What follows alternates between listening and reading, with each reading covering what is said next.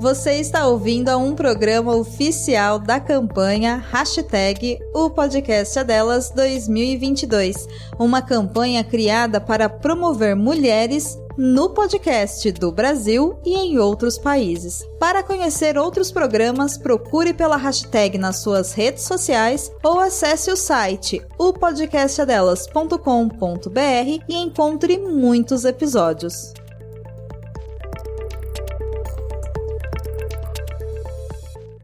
Se o Fábio manda beijo, eu peso o rolê e a Amanda fala mal do governo, o Giovanni problematiza tudo. Tudo. Tudo. Tudo.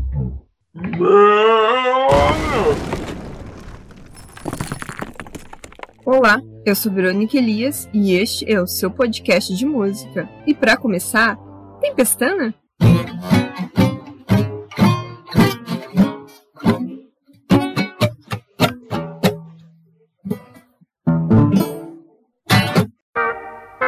Eu sou Verônica Elias e vamos começar mais um episódio hoje do Tempestana. Sim, hoje nós vamos começar a homenagear elas, grandes mulheres e mulheres que talvez vocês nem conheçam.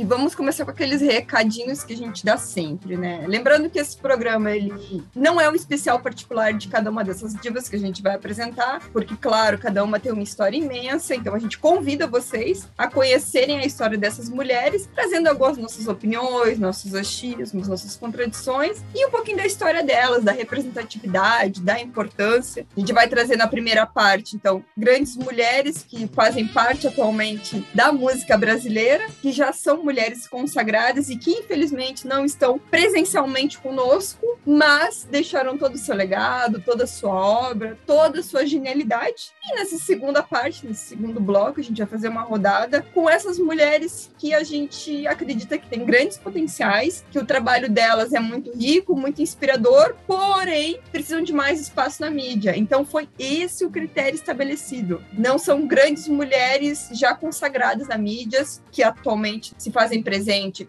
são mulheres que ainda têm alguns poucos espaços, ou nem tantos espaços assim, e que a gente gostaria de dizer para vocês: ó, tem essa aqui também, vai lá ouvir, curte o trabalho delas, que é genial. Pelo menos eu falo isso com grande propriedade das minhas sugestões hoje. Então, também, lembrando que a gente está disponível nas plataformas da Deezer, do Spotify, do Google Podcasts e, claro, da Amazon Music, pode procurar à vontade.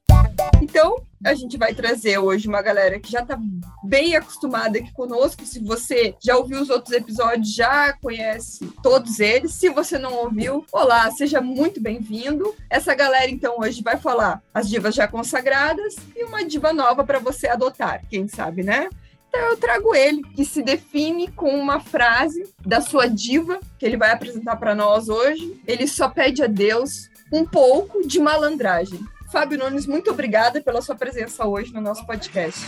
Boa noite, boa noite, pessoal. Bom dia, boa tarde. É, para quem não me conhece, então, eu sou o Fábio e agradeço a Verônica esse mais um convite de estar aqui. Também já desejando aí para todas as ouvintes do Tempestana um feliz Dia da Mulher, né? A gente vem homenagear essas cantoras tão incríveis, essas potências de mulher. Para as ouvintes, parabéns para as participantes.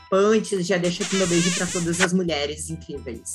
A gente agradece esse beijo, principalmente o respeito diário que todos nós precisamos e todo ser humano, indivíduo precisa, né? E a gente vai trazer então hoje ela que retorna ao nosso programa aí para trazer um pouco desse mundo dela, dessa diva dela. Atualmente ela se definiria e a gente até compreende, super entende, né, que o mundo dela está caído. Então, muito obrigada Amanda Elias pela sua presença no nosso podcast hoje. Oi, gente, bom dia, boa tarde, boa noite. Não sei que horário vocês estão ouvindo, enfim, mas vamos lá. Feliz Dia da Mulher para todas as mulheres. Nós merecemos respeito aí, batalhamos diariamente por isso. Me sinto muito honrada por ser uma das mulheres neste podcast.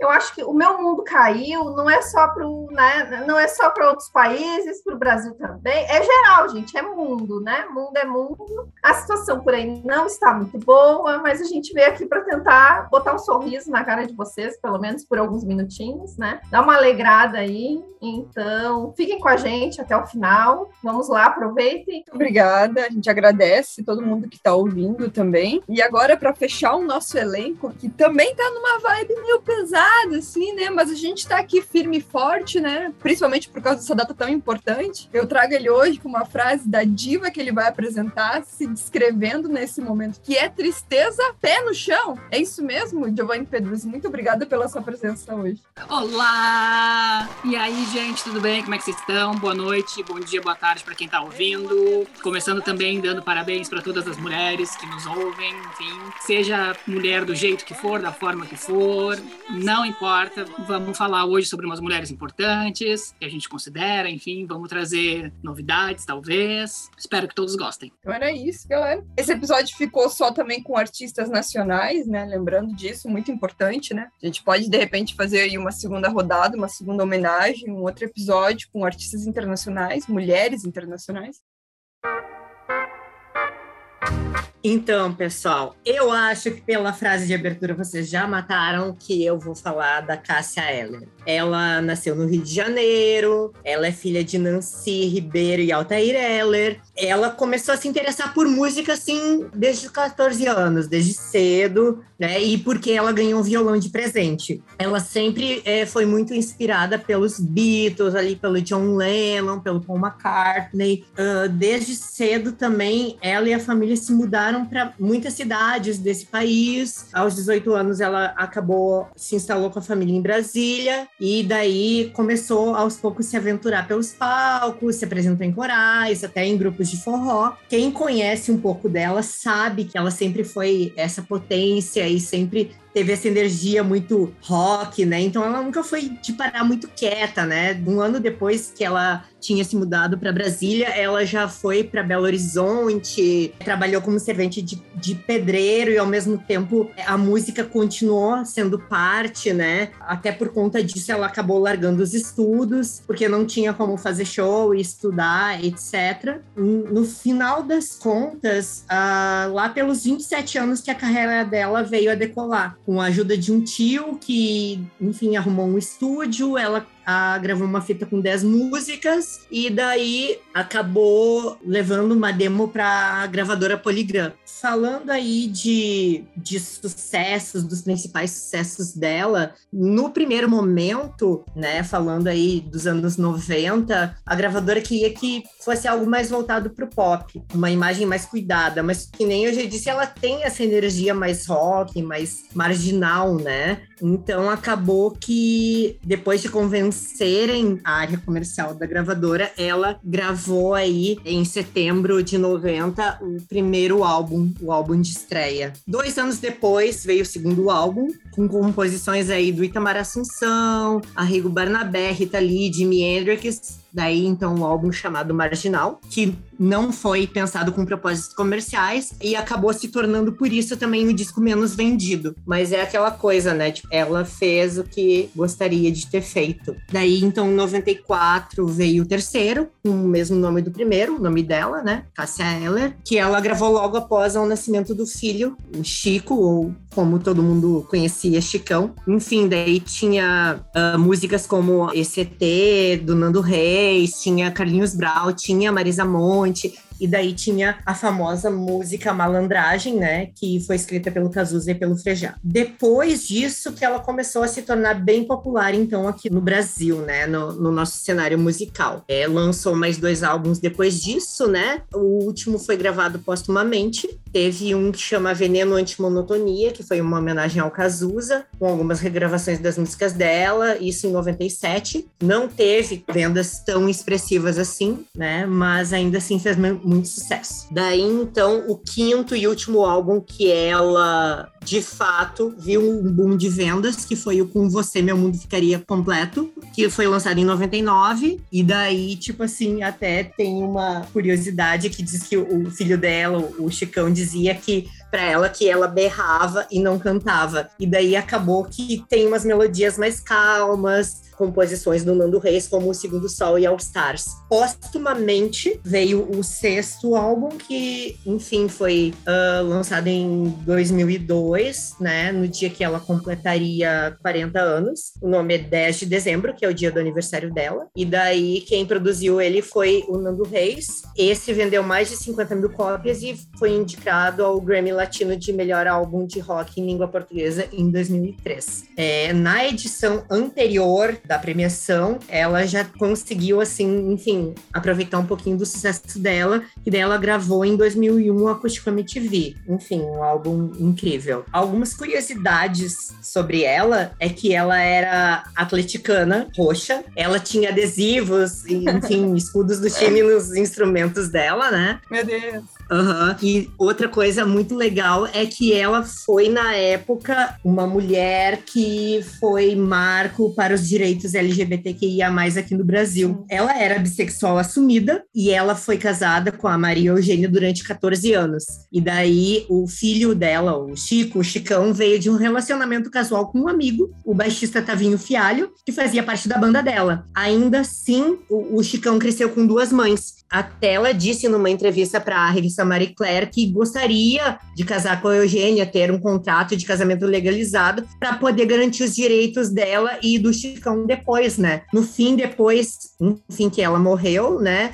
Aconteceu, enfim, todo um rolê que o avô dele pediu a guarda, mas enfim, por fim a justiça deu a guarda para Maria Eugênia, né? E foi, a, enfim, uma das primeiras coisas aqui que aconteceu na história. A justiça brasileira concedeu a uma mulher a guarda provisória do filho a uma companheira, né? Então, foi uma mulher que foi marco em diversas coisas, né? Teve muitas coisas de homenagem para ela, eu lembro claramente, tipo, foi no final, foi na virada, foi, sei lá, em 29 de dezembro de 2001, né? Então, tipo, teve documentários, teve muitas coisas por causa da morte dela, né? Acredito que o primeiro hit dela, ou pelo menos o mais marcante, foi Malandragem mesmo. Quanto a prêmios, tipo assim, Grammy Latino ela ganhou em 2002, o Acústico MTV ganhou de melhor álbum de rock em língua portuguesa. Uh, o MTV Video Music Brasil,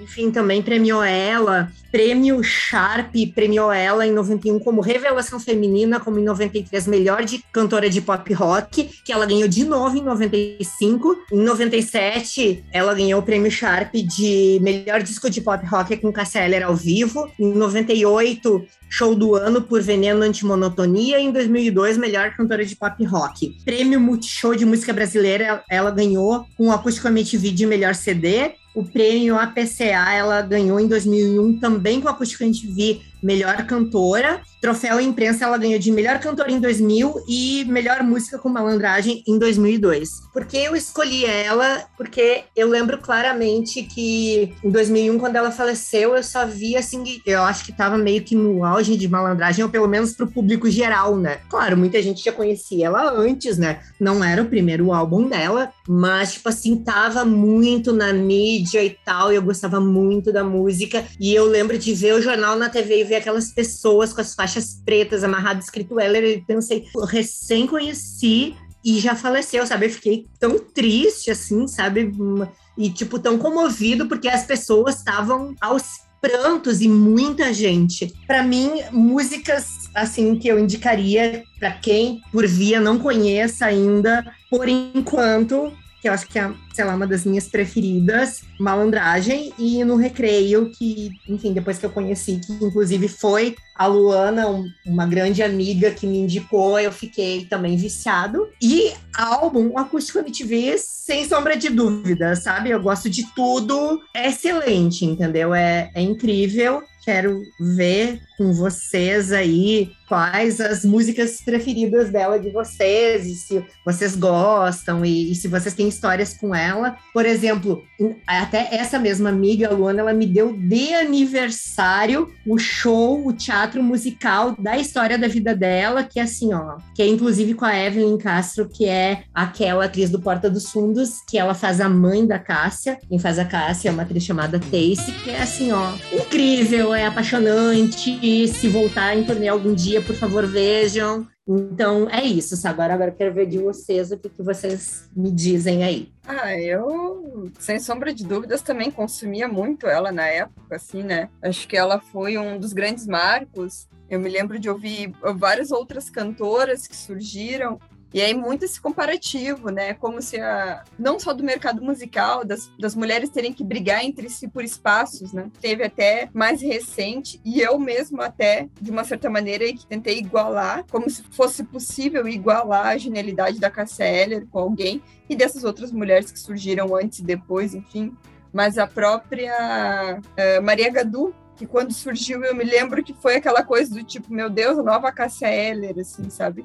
E a Cássia era incrível, assim, ela tinha vários trabalhos. Maria Gadu conseguiu se desvincular bastante desse rótulo de Casseller quando ela surgiu depois, né, conforme ela foi apresentando né, as suas obras. Eu comprei o CD, o acústico MTV da Cássia. Ela canta muito dos meus ídolos, ídolos, né? Eu nem gosto mais dessa palavra, acho ela tão forte, né? Idolatria eu acho uma coisa tão complicada hoje em dia, mas já usei muito mas ela canta grandes cantores que super me representam. Ela se dizia em brincadeiras que era filha do Chico Buarque, né? Que ela adorava o Chico Buarque.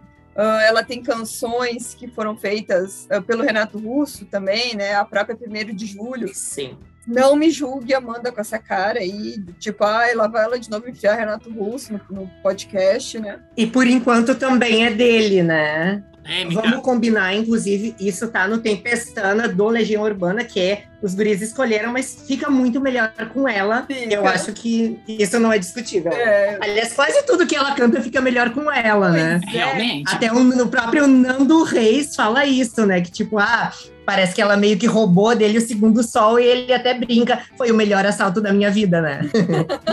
é, eu vejo até hoje as pessoas perguntam, né? Então, assim, eu acho que também foi uma relação que as pessoas tinham muita curiosidade, né? Sim. Saber o que que rolava entre ele e a Cássia, se ele era o pai do Chicão. E ela canta Cazuza, que ela era fã alucinada, ela tem umas reportagens que ela conta de como é que ela conheceu o Cazuza e com aquele vozeirão, com aquela potência e a versatilidade dela, né? Porque assim, ó, o Giovanni Pedruzzi, de nós quatro, é que eu sei que entende de francês, porque andou fazendo. Amo com ela.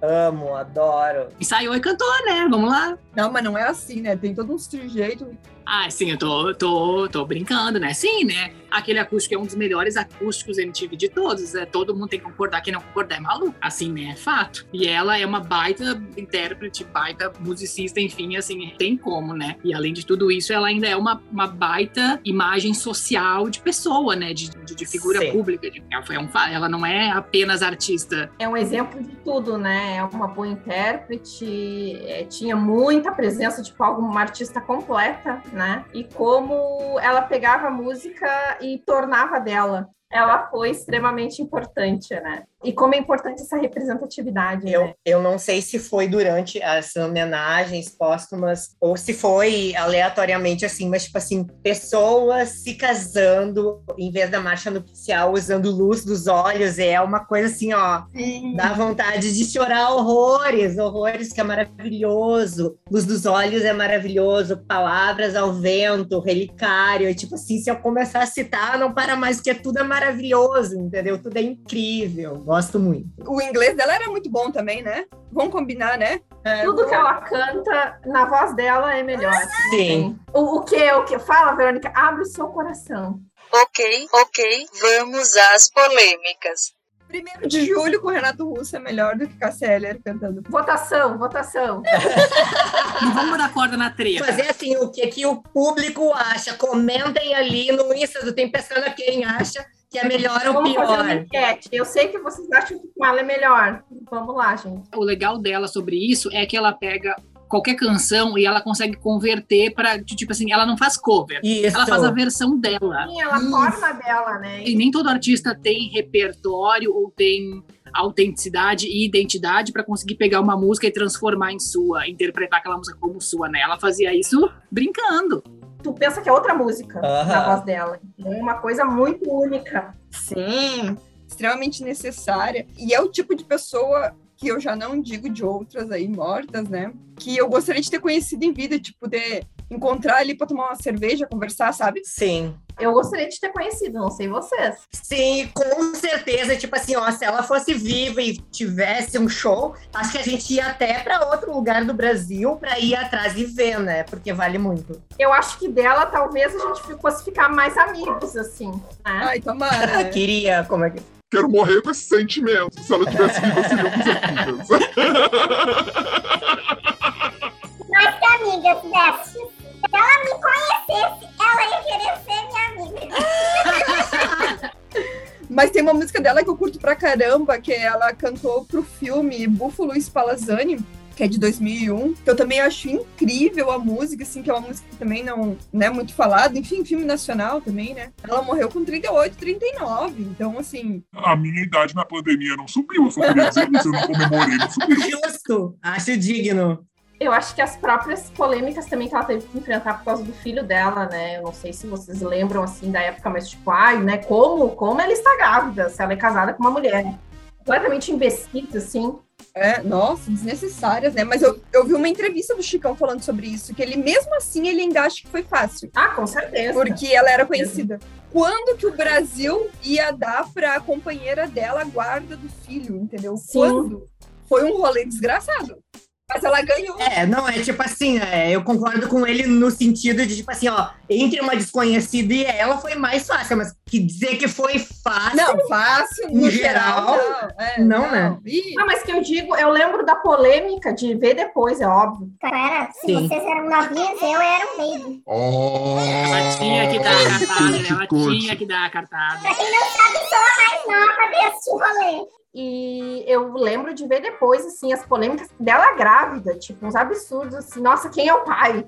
Isso que é mais legal, sabe? Abriu jurisprudência pra, para os direitos LGBTQI, entendeu? E a imprensa caiu em cima dela, do tipo, vocês estavam fazendo uma orgia, usando droga e ela morreu. E na real, pelo que eu me lembro, aí não sei, Fábio me corrija, mas ela, ela morreu de.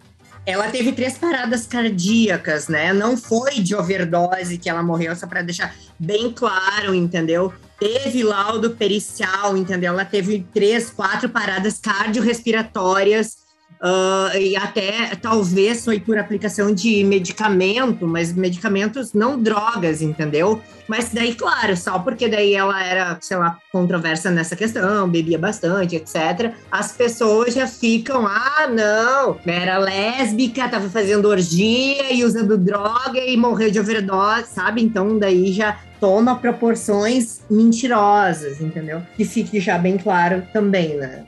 Se tivesse que indicar hoje uma música pra quem nunca ouviu Cassélia. Na verdade, tu me botou foi numa saia justa, porque eu não vou indicar uma só. Eu indiquei, por enquanto, malandragem e no recreio, entendeu? Eu insisto que as pessoas não escutam só uma indicação, escutam pelo menos essas três. E todas as outras que eu citei podem escutar também. Na dúvida, escuta o MTV acústico todinho, que vocês vão estar bem encaminhados, entendeu? Realmente, né? Coisa de uma comigo também não rola. Eu separei sim. Eu também não, eu não, não separei o não.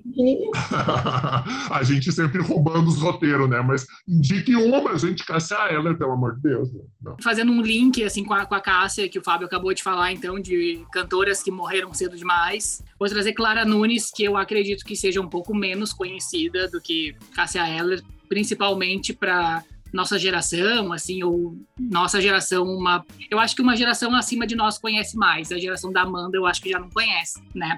Então, falando um pouco sobre ela, assim, dando um parecer de, de vida, ela nasceu em 1942, então em Minas Gerais, bem no interior. Ela é a caçula de sete filhos e eles ficaram todos órfãos aos seis anos, quando ela tinha seis anos aproximadamente. O que aconteceu? O primeiro contato com música que ela teve foi porque o pai dela não era a profissão dele, mas nas horas vagas ele era violeiro. E nas aulas de catecismo, quando ela começou a, a frequentar a igreja, né, então ela começou a ter contato com a parte do coro, enfim, dos cantos da igreja e tal. E naqueles pequenos concursos de canto e de música que costumava ter antigamente, principalmente em cidades pequenas, né? Então, muito cedo ela já teve que começar a ajudar em casa, ela trabalhava como tecelã junto com alguns outros irmãos e tal, e mais ou menos com 14 anos eles se mudam para a capital, para Belo Horizonte, para tentar melhores oportunidades de vida, né? Porque teoricamente eles perderam os pais, eles estavam meio quase que desamparados no mundo, então, sorte que tinha alguns irmãos que já eram mais velhos, né? E lá, com essa idade, aos finais de semana, ela também começou a participar dos corais da igreja, em contato com a música, meio que ela conseguiu manter da fase infantil para essa fase da adolescência, só que aos poucos ela foi se convertendo ao espiritismo. Vou colocar essa informação aqui agora, que não seria muito relevante, mas a, as mudanças uh, religiosas ao longo da vida dela tiveram um grande impacto também na produção musical dela. Então, só por isso que eu estou pontuando isso aqui agora, para eu poder linkar depois. Foi nessa época, nessa mudança para a capital, que ela conheceu o violonista Jadir Ambrosio, que ficou muito encantado pela voz dela, que era muito única, enfim. Ele começou a apresentar ela para as rádios locais de BH e ela começou a se apresentar nessas rádios fazendo pequenas pontas, pequenas participações, né? Porque ela não era cantora, ela não tinha músicas próprias, enfim, essa coisa toda, com o nome de batismo dela que era Clara Francisca. O que, que aconteceu? Como ela conseguiu se inserir na rádio, ela com o tempo ela foi ficando mais conhecida ali na cena de Belo Horizonte, assim, na cena local, digamos assim, né? E ela foi conquistando um espaço e foi sendo apresentada para artistas maiores ali da cidade que começaram a apoiar e a influenciar ela nessa questão da música. Só que lembrando que até então ela era tecelã e ela fazia a educação normal, que naquele tempo acho que era tipo magistério, assim, que tu estudava para ser professora depois, enfim, né? A música não era a profissão dela, digamos assim, era só algo que ela teve contato, foi sendo nutrido, digamos assim. Logo depois, então, quando esses artistas locais começaram a conhecer um pouco mais dela e começaram a influenciar ela, ela precisava de um nome artístico, digamos assim, né? Porque isso era uma realidade que os artistas eles têm essa, essa outra identidade. O que, que aconteceu? Ela mudou o nome dela de Clara Francisca para Clara Nunes, porque Nunes era o sobrenome da mãe dela. Então ela fez essa escolha, tirou esse nome composto, né? Que não ia ser bom como nome artístico. Graças a Deus ela mudou, ficou bem melhor. Vamos, vamos concordar com isso. Sobrenome incrível, concordo. Ah. claro, Fábio Nunes. Dúvida. Então, o que, que, acontece? Ela continua trabalhando como tecelã, né? Porque era, que era, digamos assim, a fonte dela. E ela começou a se engajar mais nessa questão da rádio e com os outros artistas. E ela começou a participar de eventos musicais que agora, por ser na capital, já tinham um porte um pouquinho maior do que os da cidade natal dela, que era uma cidade do interior, né? E ela venceu a etapa mineira do concurso A Voz de Ouro ABC com uma música do Vinícius de Moraes que se chama Serenata do Adeus. Tem uma apresentação no YouTube, recomendo que assistam, que ela é bem bonita e mostra a Clara Nunes nessa fase da vida em que ela ainda é um pouco crua, assim, que não é nada a ver com que ela estava demonstrando e estava produzindo depois, mais para o final da carreira dela, né, um pouco antes da morte, enfim, mostra ela como uma artista bem crua ainda, que estava experimentando coisas, que estava ainda, digamos, que a voz dela ainda estava se desenvolvendo, enfim, mas é bem bonito. O que, que aconteceu então? O concurso uh, declarou ela como a melhor cantora de Minas Gerais. Isso colocou ela num patamar que nem ela almejava, talvez que nem ela achou que ela chegaria, e foi aí que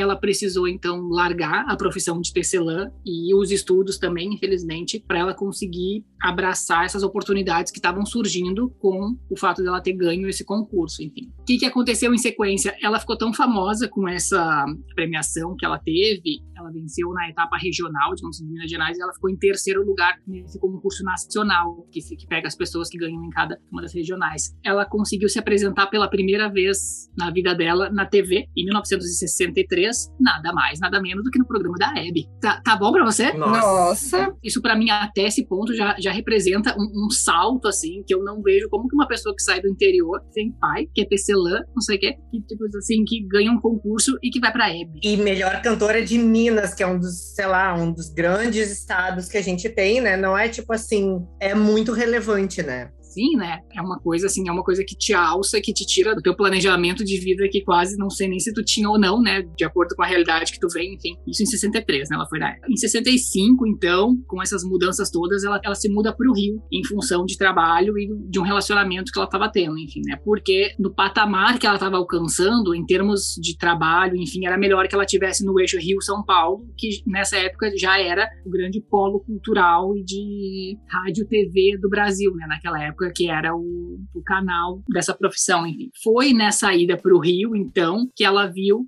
vou contextualizar também, mas que ela viu o mar pela primeira vez e nisso, né? Minas não tem mar.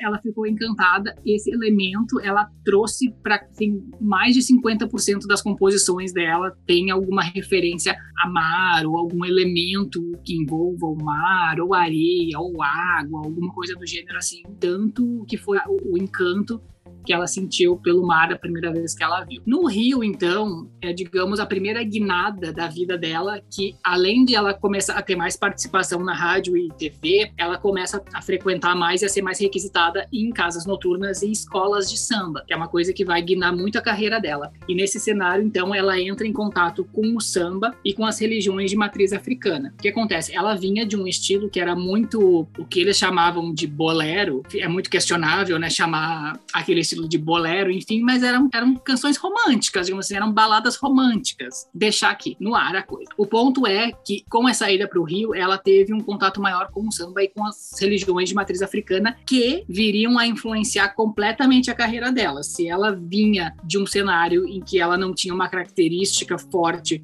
uma identidade própria como cantora, nesse cenário ela começa a se apropriar desses elementos, o que dá uma guinada de 180 graus na carreira dela e na forma forma com que ela produzia o material dela. O que, que aconteceu em 65, 1965? Lembrando, ela esteve na Hebe em 63, 65 ela muda para o Rio e com essa mudança ela consegue lançar o primeiro EP dela, só que de forma muito básica ainda. No ano seguinte é que ela consegue lançar um álbum, de fato que não teve muito sucesso. Por influência da, da, gravadora e vendo o percurso dela até então, eles insistiram nessa coisa de dos boleros e das músicas românticas. O problema é que ela não se identificava mais tanto com aquele estilo, é um estilo que ela trazia basicamente da infância e da juventude e não era exatamente a identidade de trabalho que ela tinha criado por conta, digamos assim. Foi no segundo álbum então que ela gravou faixas de samba que ainda eram de certa forma um pouco mais um pouco experimentais que não era material que ela tinha tanto contato e tanta propriedade, então ficaram sambas um pouco mais básicos, né? De certa forma, assim, não quero dizer que o trabalho dela era básico, né? Quero dizer que só era um estilo que ela estava tendo contato recentemente. Só que nisso, a personalidade dela e a, a persona profissional dela aflorou de forma muito mais positiva e muito mais convincente para o público. Com esse trabalho, que se chama Você Passa e Eu Acho Graça, foi que ela caiu na graça do, do público que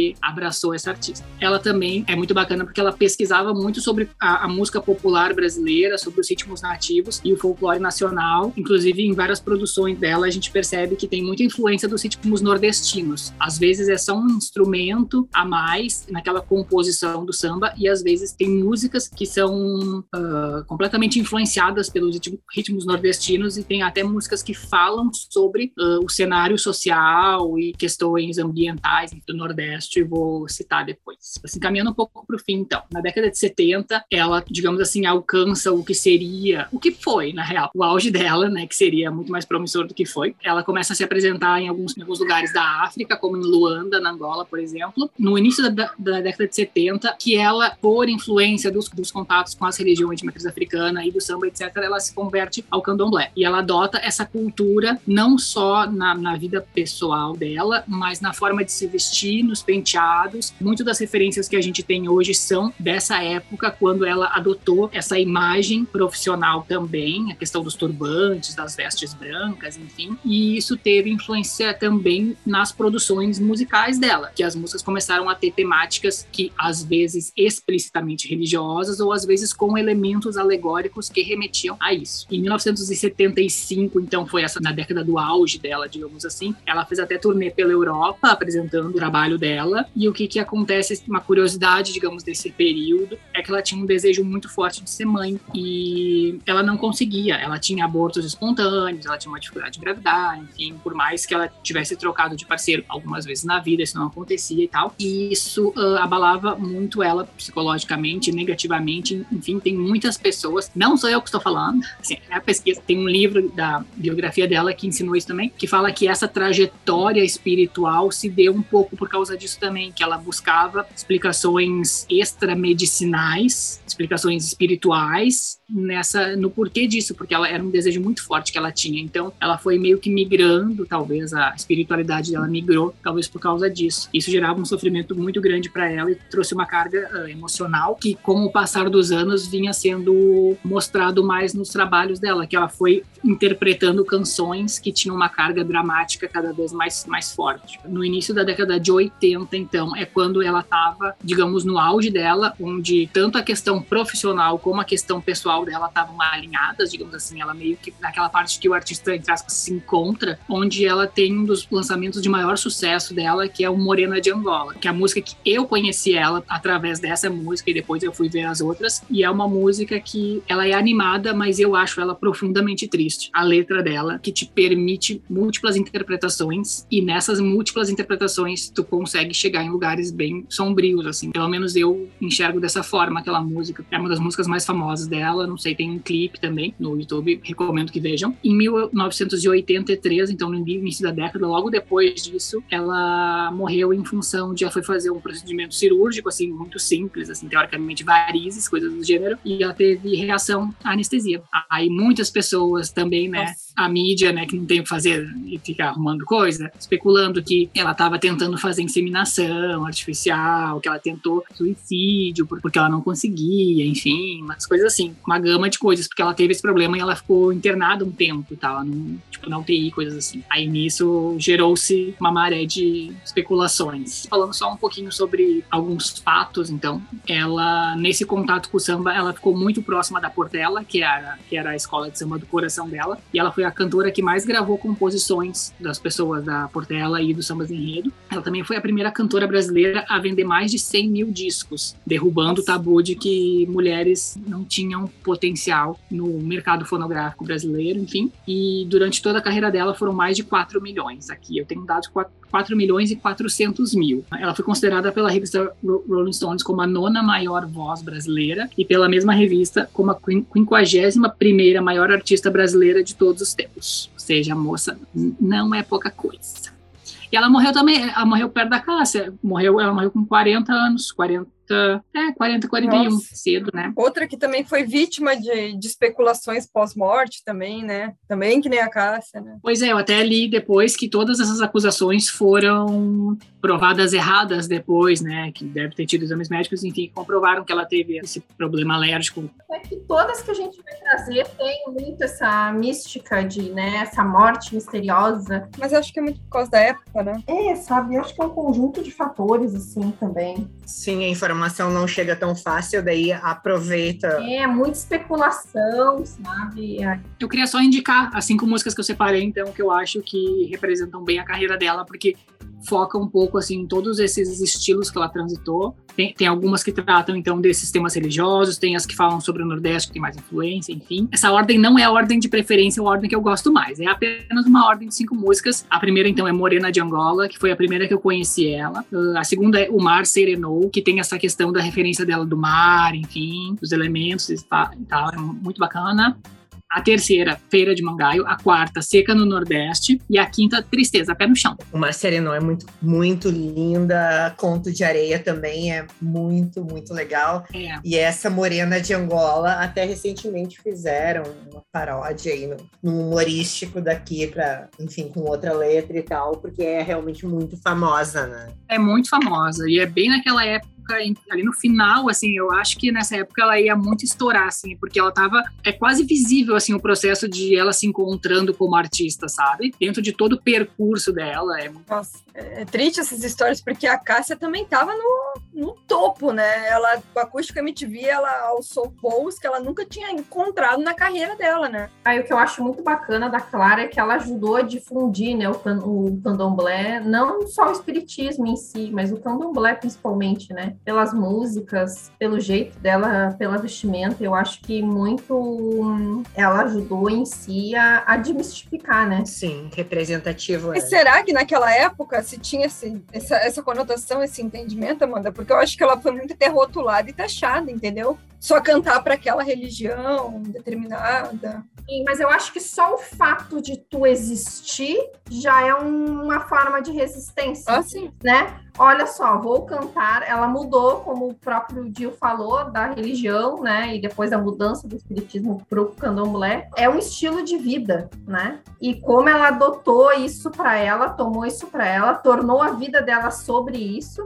E como foi muito significativo para a sociedade né? Poder ter esse olhar por uma outra religião que até hoje sofre muito preconceito. Claro que na, naquela época não era assim, mas tipo assim, ela era uma militante religiosa que levava isso, porque eu acho que ela só incorporou e ela, entre aspas, era, era uma coisa que estava ali, sabe? Ela, não acho que ela era militante sobre o fato. Já é uma coisa diferente, entende? Nossa, tô vendo alguma coisa sim. diferente aqui. O fato de ter um espaço na mídia, que nem ela sim, depois, de, talvez tenha ido em outros programas da Hebe, por exemplo, depois dessa mudança de estilo. Poxa, como é bacana, né? E como é bacana tu ver um semelhante, as pessoas se identificarem com ela, ou ter essa curiosidade, né, de ir além, de buscar, e aí acaba, né, ajudando a, a promover o conhecimento sobre, né? Sim, tendo uma referência, né, que a religião sempre foi muito discriminada, sempre foi aquela coisa de, ah, ai, não é de Deus e tal, né? E daí ela ali, uma mulher, né, negra, bem-sucedida e tal, candomblessista, né, maior, como é que é que o Dio disse? Na letra das músicas, que não é nada ofensivo, como as pessoas pensam, né, ah, meu Deus, é morte, é sacrifício. Não, sabe? Não é assim, tem todo um outro teor. E o povo gostando, né? Vendendo horror. Sempre ajuda,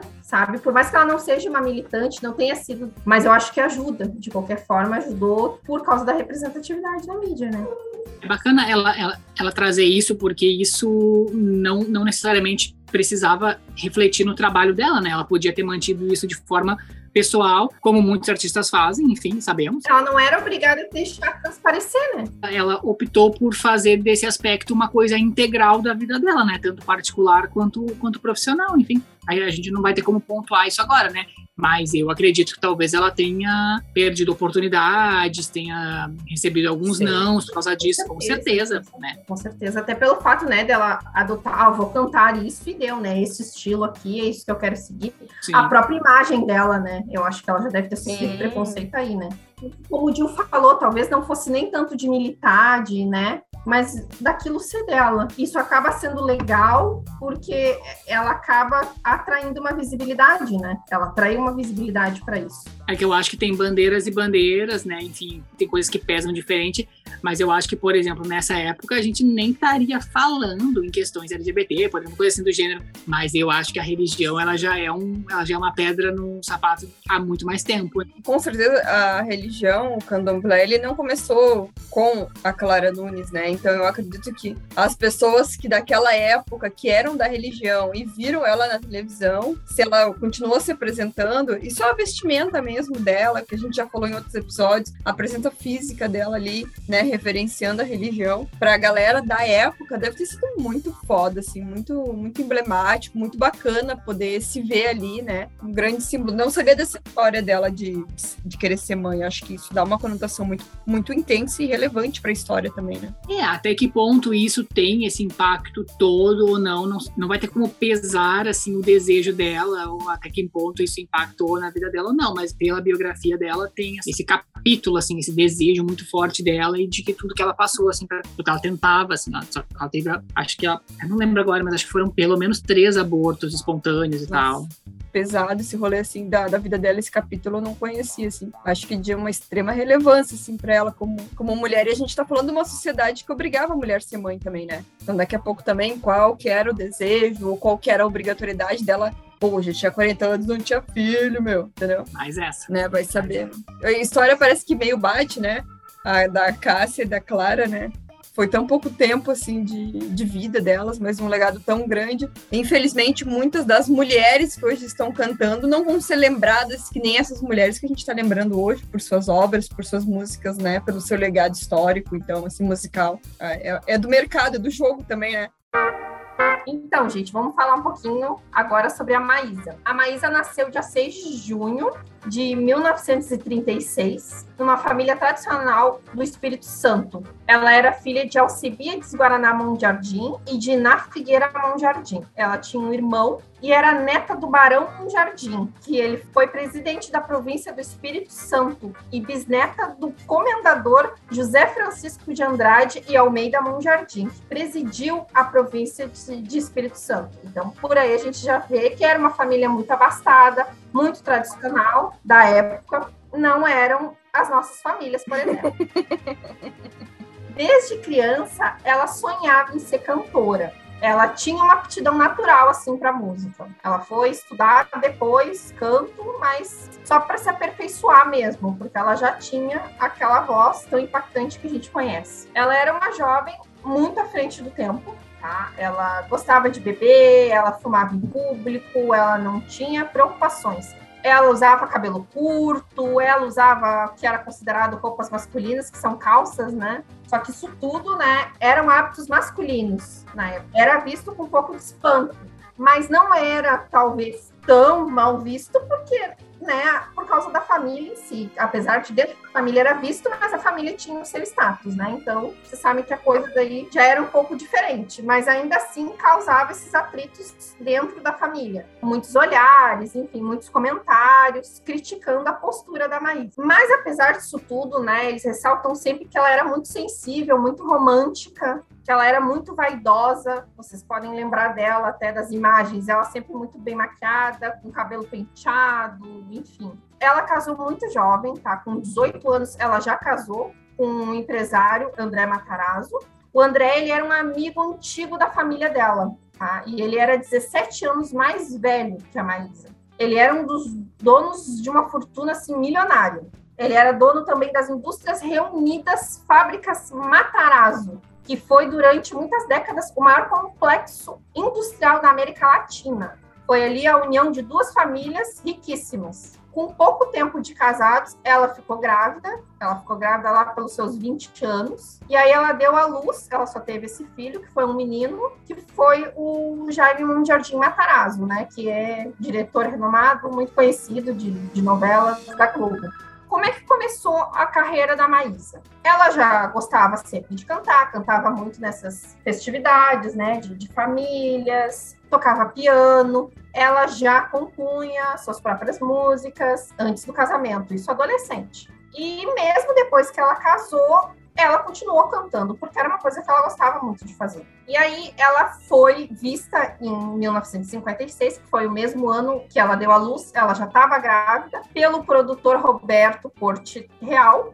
Ele gostou muito dela cantando, da voz dela, e convidou ela para gravar um disco. Ele estava numa dessas reuniões familiares, se encantou e fez esse convite. Só que, como ela já estava grávida, ela resolveu esperar um pouco para gravar esse, esse disco. Foi aí né, que, que surgiu esse álbum depois, né, dessa, dessa gestação, e lembrando ali, esse álbum, ele, ele foi um álbum beneficente, tá? Ele teve toda a renda convertida para um hospital, que foi esse primeiro disco, o Convite para Ouvir a Maísa, que traz oito sambas enredos, todos compostos pela cantora, dentre eles Adeus e Resposta, que fizeram grande sucesso. Isso já foi um boom, assim, sabe, no, no mercado, porque, né, uma cantora muito jovem, compositora, então já deu um burburinho, né, uma família tradicional, já atraiu muitas atenções. No ano seguinte, ela lançou Maísa, né, em 1957, e aí que se destacou as músicas Ouça e Se Todos Forem Iguais a Você, uma música muito, né, conhecida. E aí, pouco a pouco, ela foi ganhando um rumo mais profissional, né? Ela foi estudando, como eu tinha falado para vocês, ela foi se aperfeiçoando mesmo, né? Conhecendo mais. Isso acabou gerando um impasse no casamento dela,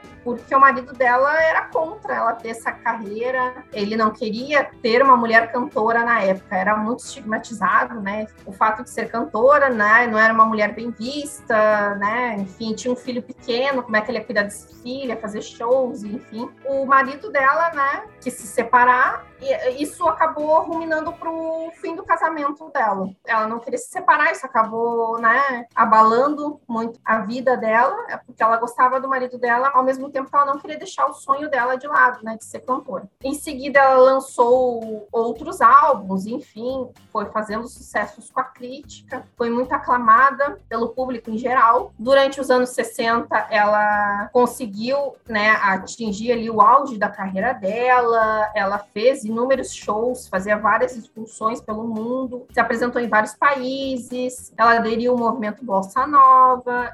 No mesmo ano, ela foi morar no Rio de Janeiro, ela gravou o Barquinho em 1961, que né, é um marco para a história. É. E ali, entre esses anos de 1958 até 1962, ela lançou 12 álbuns. E aí isso alavancou a carreira dela ao ponto de ter o status das cantoras mais importantes, assim, né? Da música brasileira naquele período nacionalmente e depois internacionalmente também, né? Que ela ganhou muita visibilidade. Né? Na tarde do dia 22 de janeiro de 1977, a carreira dela foi interrompida. Ela estava voltando do casamento do filho dela, pegou o carro, foi voltar para Maricá, onde ela já morava há algum tempo. Foi aí que ela sofreu um acidente automobilístico ali na ponte Rio-Niterói. E ali ela faleceu. A Maísa é uma de muito sucesso, né? Conquistou muita fama por onde ela passou e aí a gente pode destacar um pouquinho ali, né, as canções Tristeza, Solidão, Por Causa de Você, Fim de Caso, Preciso Aprender a Ser Só, Alguém Me Disse, O Barquinho, eu sei que vou te amar e Nenekitepá, por favor. Pessoas que falam francês, então me corrijam. Algumas curiosidades sobre a vida da Maísa que eu achei bacana trazer aqui. E em 2014, a Escola de Samba Acadêmicos do Grande Rio, pertencente ao Grupo Especial das Escolas de Samba do Rio de Janeiro, fez uma homenagem para ela no carnaval. Eles desenvolveram o um enredo Verdes Olhos sobre o Mar, no caminho, Maricá, que aí no caso seria a visão de Maricá pelo olhar da Maísa. E em 2009, muitos devem lembrar, foi lançado né, pela Rede Globo uma minissérie intitulada Maísa, Quando Fala o Coração. A Maísa ela foi interpretada pela atriz Larissa Maciel. A minissérie foi muito aclamada, muito elogiada, tanto a atriz quanto a minissérie, em geral, muito bem produzida. Ela recebeu, não foi à toa, que uma indicação ao Emmy Internacional na categoria de melhor filme para TV ou minissérie. Não é o filho dela que dirige também? É, sim. É o Jaime Monjardim e. Mário Meirelles. Por que, que eu resolvi trazer a Maísa? Eu acho que a Maísa é muito representativa né, no meio feminino, como uma cantora, né, lá no, no final dos anos 50. Ela né, acabou um casamento, que naquela época era tudo na vida de uma mulher, para seguir o sonho dela. Ela enfrentou um preconceito que tinha muito na época, né, de ser julgada de vulgar, ser julgada que né, não é uma mulher de família, numa época muito conservadora, e mesmo assim ela não abriu mão do sonho. Por isso, sabe, eu acho que ela é uma mulher muito à frente da época dela, enfrentou tudo isso, foi julgada não só por as escolhas dela, mas pelo temperamento, porque alguns diziam, ah, é uma pessoa muito difícil, quando ela tinha as mesmas atitudes de um homem, por exemplo, e não era julgada assim. Exatamente. É, o temperamento, as atitudes, ela foi muito julgada pela aparência, porque ah, teve uma época mais engordou, mas está horrível, porque a Marisa é gorda. Então, uns absurdos assim falavam sobre a aparência dela. Ela teve que lutar muito para ganhar espaço, né? Ela mudou a vida dela radicalmente. Ela tem, né? Isso é abordado na série também. Ela acabou uh, muitas vezes, né? Deixando meio que essas questões de, né, da vida dela particular, né, o casamento, o filho, ela não, não participou tanto, né, em algumas épocas da criação do filho por causa dos shows. Então, isso também não foi bem visto, né? Puro reflexo da sociedade machista, né? Que ela vivia. Por isso que eu resolvi trazer ela, sabe? Eu acho que é uma figura, assim, muito emblemática. E nas composições dela também, a gente observa várias coisas. Eu indicaria, assim, como música dela, eu acho a performance dela maravilhosa, né? Cantando Nimic Tepá. Perfeito. É incrível. Tem uma voz maravilhosa. Eu sei que vou te amar também. Foi, foi linda na voz dela. E o Barquinho barquinho. O barquinho também é emblemático, tem toda uma história por trás da gravação do, do barquinho, enfim. Mas não vou me estender muito, mas são essas três sugestões, assim, de, de músicas cantadas, né, pela Maísa, que eu acho que vale muito a pena, né, quem não conhece, conhecer. Quem já conhece, né, sempre bom ouvir de novo. Aí a gente tá achando um padrão onde não era pra estar tá achando, hein, gente? Isso aí não, tá pois é. Mas aí tu vê que também são mulheres que se dedicaram ao extremo da sua carreira, se entregaram à arte, tanto que estão sendo mencionadas aqui. É, não, aí muitos diziam besteira, por exemplo, eu ia tocar nisso, né? Ah, é, Maísa bebeu, Maísa tava bêbada. Não, ela não tinha álcool no sangue. Foi feito testes, sabe? Foi um acidente mesmo. Parece que é sempre uma maneira de tu arrumar alguma coisa na morte ali para criticar, sabe? A Clara Nunes, ah, X, será que não tem uma toda uma conspiração, talvez por causa da religião. A Cássia Ellis, que é toda uma conspiração por causa sexual, talvez, é. né? Então, olha como a coisa é invasiva, né? E eu preciso trazer aqui para vocês uma curiosidade muito bacana que não coloquei ali, mas enfim, tem que falar que ela foi, no caso, pelo casamento, então já não é mais, né? Acabou porque parente de marido não é parente também. Tia-avó do Supla. Por quê? O pai do Supla, né? Suplicy, é filho da Filomena Matarazzo, que é irmã do André, foi marido da Maísa. A Maísa era cunhada da mãe do Suplicy. E aí, tia-avó do Supla, né, por tabela. Eu não tenho muito conhecimento de causa, de, acho que de todas que a gente tá falando, acho que a Maísa é que eu conheço menos, que eu menos imagem na cabeça até dela como figura, assim, porque eu sei que teve, tipo assim, provavelmente acho que o único contato que eu tive com ela foi a, a minissérie, mas tipo assim, que eu também não vi, sabe? Eu só sei da existência. Mas eu acho que, pelo que vocês comentaram, assim, é que eu falei, parece que a gente tá achando coincidência onde não era pra estar tá achando, assim, tá, tá indo pra outro caminho esse negócio aqui. É meio mórbida, né? Sabe? A minha diva escolhida, então, é a senhora Elise Regina de Carvalho Costa, né, uma gaúcha. Se você não tiver nada para fazer no dia de hoje, ou no outro dia, num fim de semana, em algum feriado, abre o Google e pesquisa sobre toda a polêmica de Elise Regina renegar Rio Grande do Sul. Né, porque nós quatro somos do Rio Grande do Sul, lembro muito bem dessa rejeição que Elisinha sofreu e hoje nós, como os gaúchos, alguns que até já saíram fora, moram fora, saíram, voltaram. Só para contextualizar quem não mora no Rio Grande do Sul, quem não é gaúcho, em, em, alguns momentos da vida eu senti que era uma desonra tu falar mal do Rio Grande do Sul, né? Então, assim, a gente é muito, muito rechaçado, se fala, né?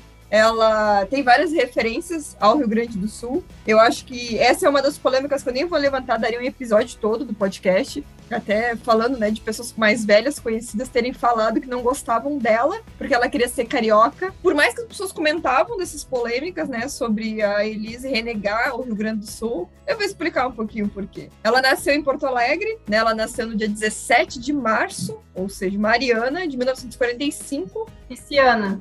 Ciana, perdão. No nosso episódio lá do Tempestade de Signos, a gente fala muito dela também, né? Do signo de peixes. Ah, eu, eu gostaria de me corrigir, inclusive neste episódio, apesar de estar sofrendo represálias dos, dos amigos do Fábio. Eu senti ameaças. Estou com medo. Daqui a pouco surge uma bomber na minha porta. Mas não é o que eu disse sobre os sagitarianos. Eu só queria fazer uma ressalva que eu digo no episódio que eu não conheço artista de terra carismático. E eu conheço, sim, eu gostaria de ressaltar cantor, né? Não lembrava de ninguém no momento. Eu gostaria de ressaltar Simone Maraíza. Não, tô brincando. Bom, então a minha querida diva, além de ser gaúcha, ela também ganhou um apelido muito carinhoso que foi dado pelo próprio Vinícius de Moraes, chamado de Pimentinha. Ela, por muito tempo, a Elis ficou conhecida com esse apelido, até levou ele muito carinhosamente. E essa palavra aí não era de uma maneira nenhuma para diminuir a cantora, e sim porque ela era baixinha mesmo, pequenininha e muito, muito explosiva. Pelo menos as reportagens que eu sempre, ao longo do, dos anos, assim, consumi sobre Elis Regina, né, que assim como ela estava explodindo, brigando aos gritos. Daqui a alguns segundos, né, ela já acalmava ou fazia que nada tinha acontecido e seguia para frente, né? E aí lendo o livro dela, né, que a minha irmã me emprestou o livro da Elis, e esse livro aqui é o Elis Regina, Nada Será Como Antes, a Lona me emprestou. O escritor é o Júlio Maria e foi pela editora Master Books. Eu super recomendo, né, esse livro, Elis Regina Nada Será Como Antes, porque aqui vocês vão saber muito mais da história dela. Quem gosta da cantora, é um livro assim com muito respeito pela obra dela e principalmente pela trajetória dela como pessoa e depois como artista, né, uma artista extremamente autêntica. Nesse livro vai ter um dos relatos mais tristes que eu soube sobre a história dela, que foi a questão dela ter tido um aborto quando ela era muito nova, próximo ou um pouquinho depois dos 20, enfim. Não me recordo bem a idade, mas tem no livro tudo detalhado, também não quero pesar o rolê como sempre. Teve essa passagem, esse capítulo na vida dela.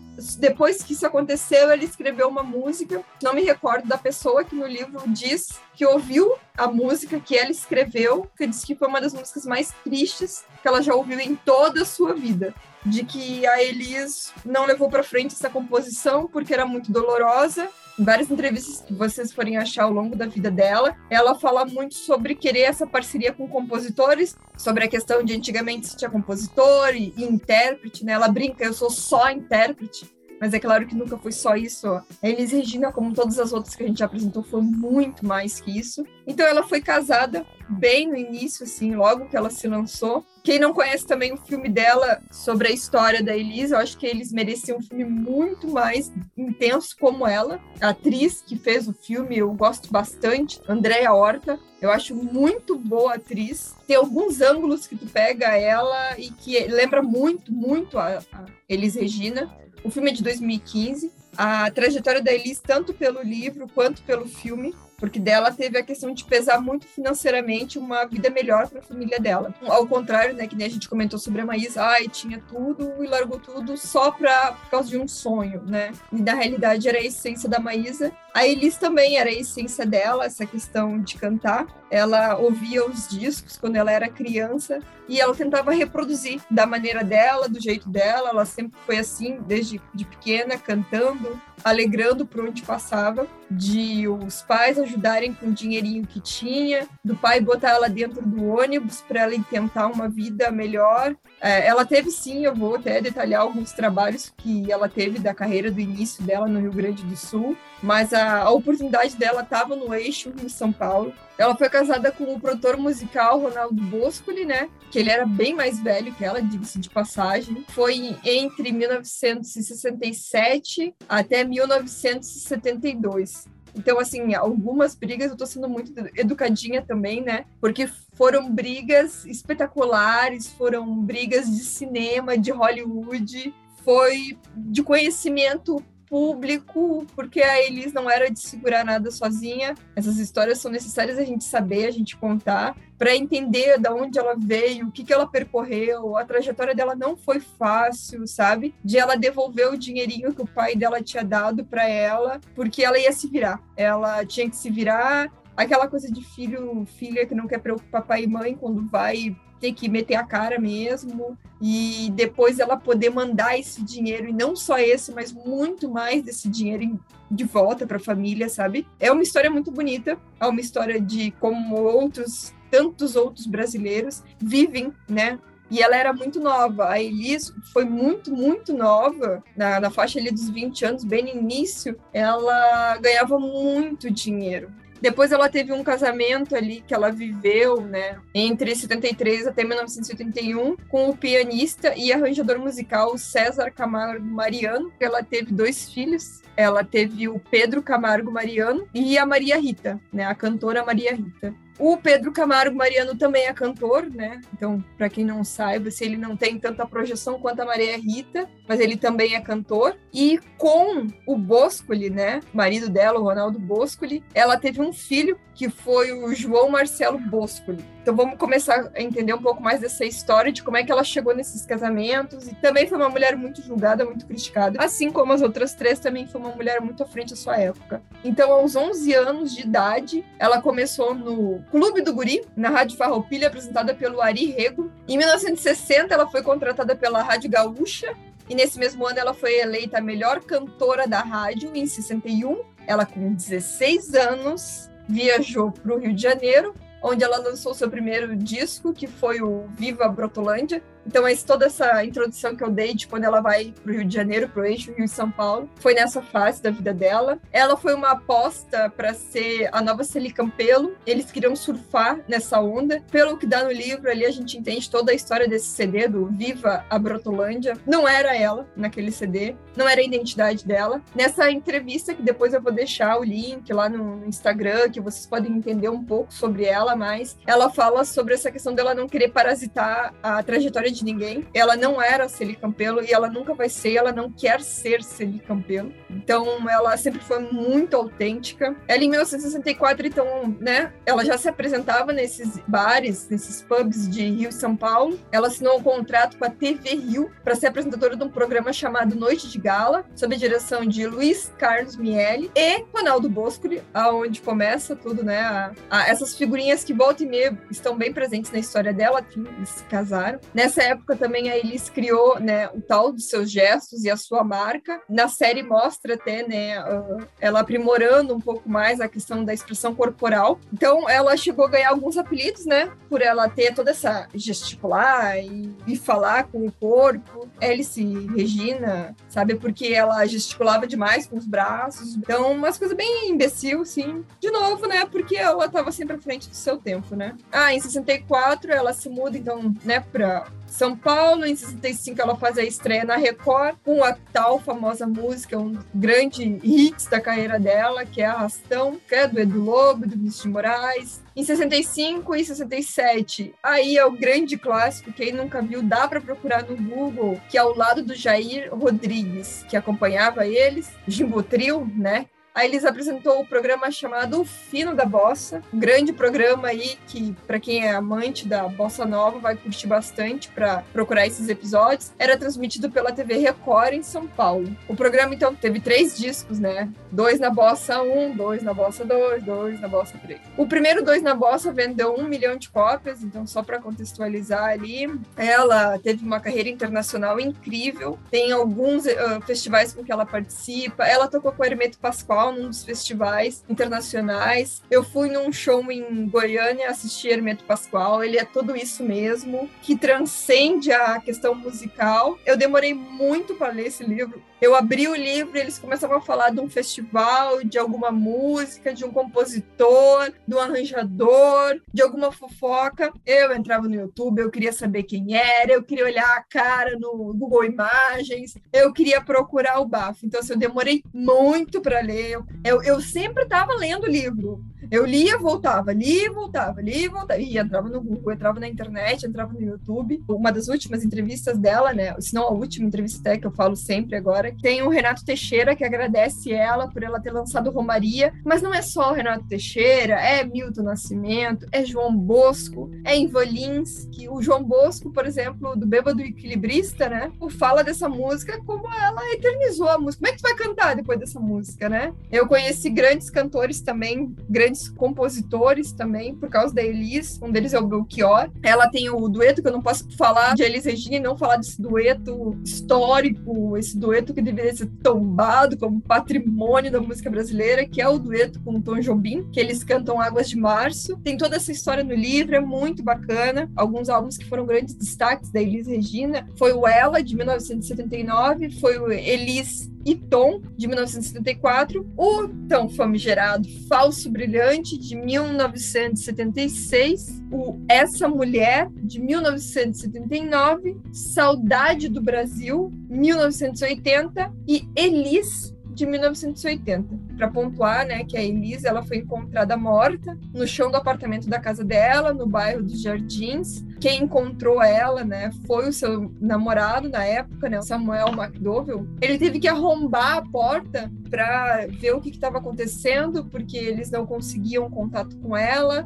Ele tentou socorrer quando viu ela, né, ali naquele estado. E ela faleceu aos 36 anos, em São Paulo, no dia 19 de janeiro de 1982. Ou seja, em 2022, Elis Regina, então, né, 40 anos da morte. Então, vai sair muita coisa ainda em nome da Elis, muito material, porque os filhos dela são bem empenhados nisso. Tem todo o rolê sobre a ditadura, de a, a Elis ter sido conivente com a ditadura, só que ninguém sabe o que é ser uma mulher ameaçada pela ditadura brasileira naquela época, com o filho, enfim, ser mulher, né? As ameaças que ela sofreu e muito foi julgada, muito foi rechaçada, principalmente ali algumas pessoas da ala artística. A série mostra um pouco disso, o livro dá muito mais detalhes e conta as coisas que aconteceram com ela. Então, um, os hits dela mais importantes são vários, mas aí eu tenho que citar Águas de Março, eu tenho que citar Romaria, eu tenho que citar Como os Nossos Pais, eu tenho que citar O Bêbado Equilibrista, eu tenho que citar Fascinação, e aí fica né, também essa dica para a novela que eu adorava no SBT chamada Fascinação, e tocava essa música na novela no SBT também. Uh, a música Madalena, que eu acho incrível, Aprendendo a Jogar,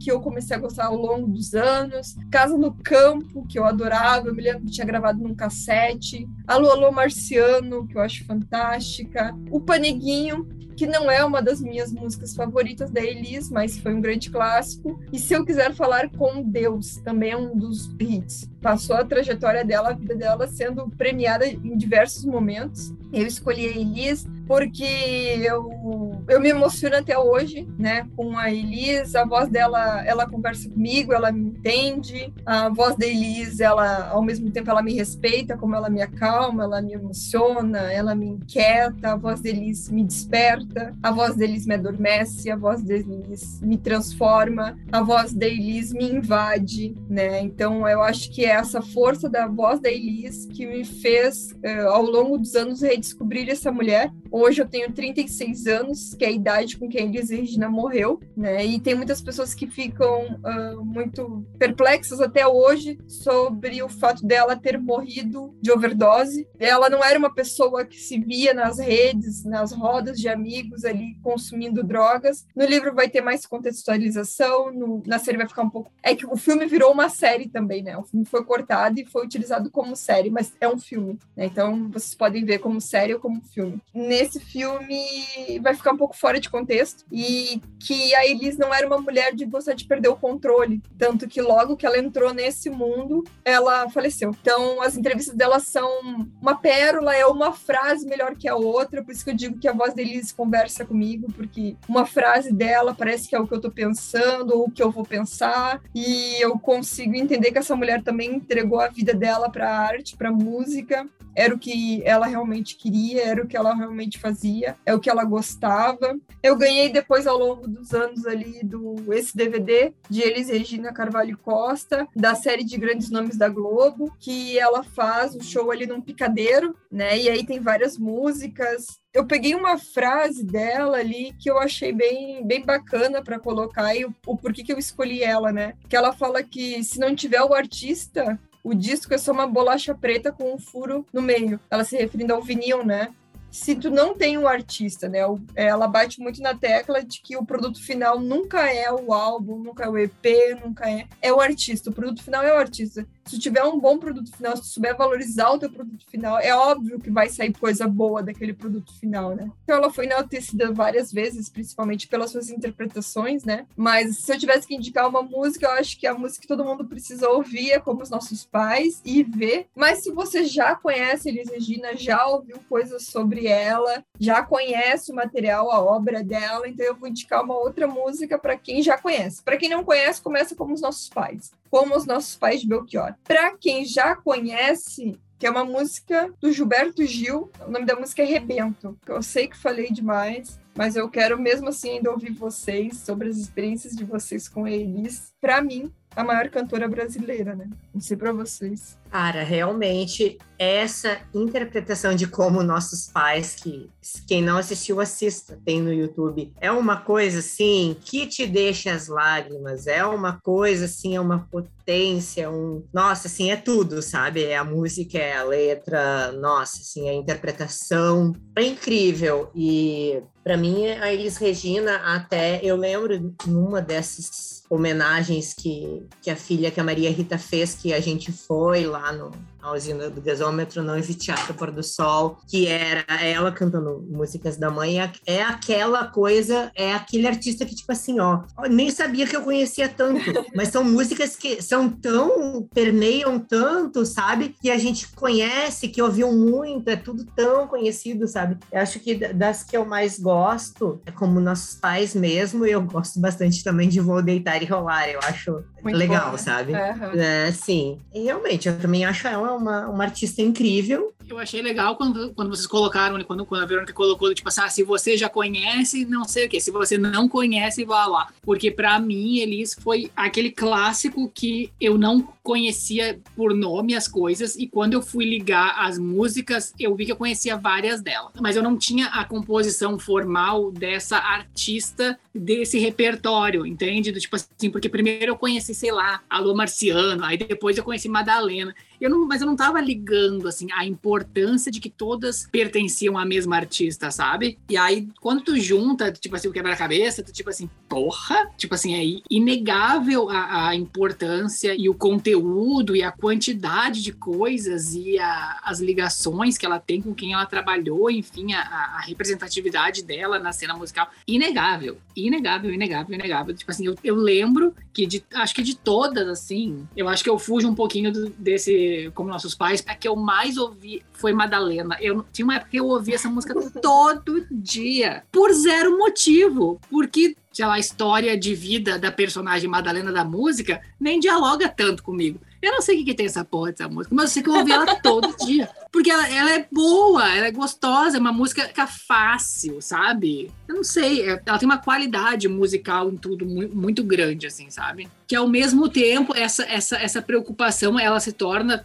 de, de tão, assim, bom gosto, de tanta qualidade, que ela, ela é uma preocupação que é quase que sem esforço, sabe? Parece genuíno, né? É, é quando chega nesse nível, assim, de que tu. Não, é uma coisa que parece. É claro que tem esforço, né? Mas é, ela parece que não tem esforço de, tão, de tanta qualidade que ela tem. E eu já ia citar outra música que eu não. Aí não é nenhuma música que eu gosto, gente, que eu não posso ouvir, mas por N motivos, porque meu pai cantava e me lembra ele, por N coisas assim, mas é o Bêbado e Equilibrista, que já é, já é triste, Sabe aquela música que tu gosta, mas que tu não quer ouvir? Que se tu escutar, se escutar, tu vai chorar? Então, mas a música é lindíssima. A performance dela, eu lembro de ver, a primeira vez que eu vi o vídeo da performance dela, eu fiquei impressionada por tudo isso que a gente já falou, né? É uma figura também, né? Não é só um canta bem, ai, não, né? Aquela representatividade, é toda uma atitude. Acho que todas essas cantoras que a gente trouxe hoje é uma atitude no palco, é uma artista verdadeiramente, né? Não é uma intérprete, não é uma simples cantora, não é só alguém que pega e né, tá, tá falando, tá cantando aquilo, mas como a pessoa ela se entrega, né? E eu acho que a Elisa é bem isso, é um sinônimo de entrega, assim, pra música, né? Porque tem a performance, até tem, né? Há muitos daqueles comentários, aquela coisa muito exagerada, né? Aquela, pra, né? Se ela tiver que chorar, né? Enfim, é que choro, que choro, enfim, né? É, eu choro, né? Desde quando a ver, né, se entrega. Se tivesse clipes naquela época, imagina se fosse gravado, como seria bacana ver eles interpretando, fazendo um clipe mesmo, né, de uma música, encenando, e como seria bacana, talvez ver ela numa participação em cinema, em novela, que seja, como seria legal, né? Sim. Então, porque é um todo, né? Para mim, realmente é, é uma artista, não tem, né? mas sem dúvida uma das melhores cantoras do Brasil. É, depois que é cantado por ela, assim, é, fica tão, tão marcante a música, né? A gente vê pelo Bêbado Equilibrista, o, o que, que é como os nossos pais. E, e, como nossos pais, assim, é uma música tão batida, mas como dói ouvir, porque a gente tá passando pela mesma coisa, né? A gente tá enfrentando um governo que aplaude ditadura militar, e essa música foi composta naquele momento, naquele período, e os nossos pais são da geração da ditadura militar. Eh, já faz tempo, eu vi você na rua, cabelo ao vento, gente jovem reunida, na parede da memória, essa lembrança, o quadro me dói mais. Minha dor é perceber que, apesar de termos feito tudo o que fizemos, ainda somos os mesmos e vivemos como os nossos pais. Quem diria que em 2022 a gente ainda estaria cantando uma música dessa e ainda podendo se colocar na mesma situação como os nossos pais, entendeu? Que triste que a humanidade não é só o nosso país, né? A gente está vendo no contexto geral esse retrocesso, né, de humanidade. A gente está passando por isso, sabe? A curadoria dela musical para repertório era incrível. Falou também em duetos, né? Eu queria ressaltar também o dueto dela, a parceria dela com o Jair Rodrigues, né? Como era bacana de ver né, a dinâmica deles, os dois super carismáticos. Uma dupla muito boa, assim, muito, muito bacana de ver cantando junto.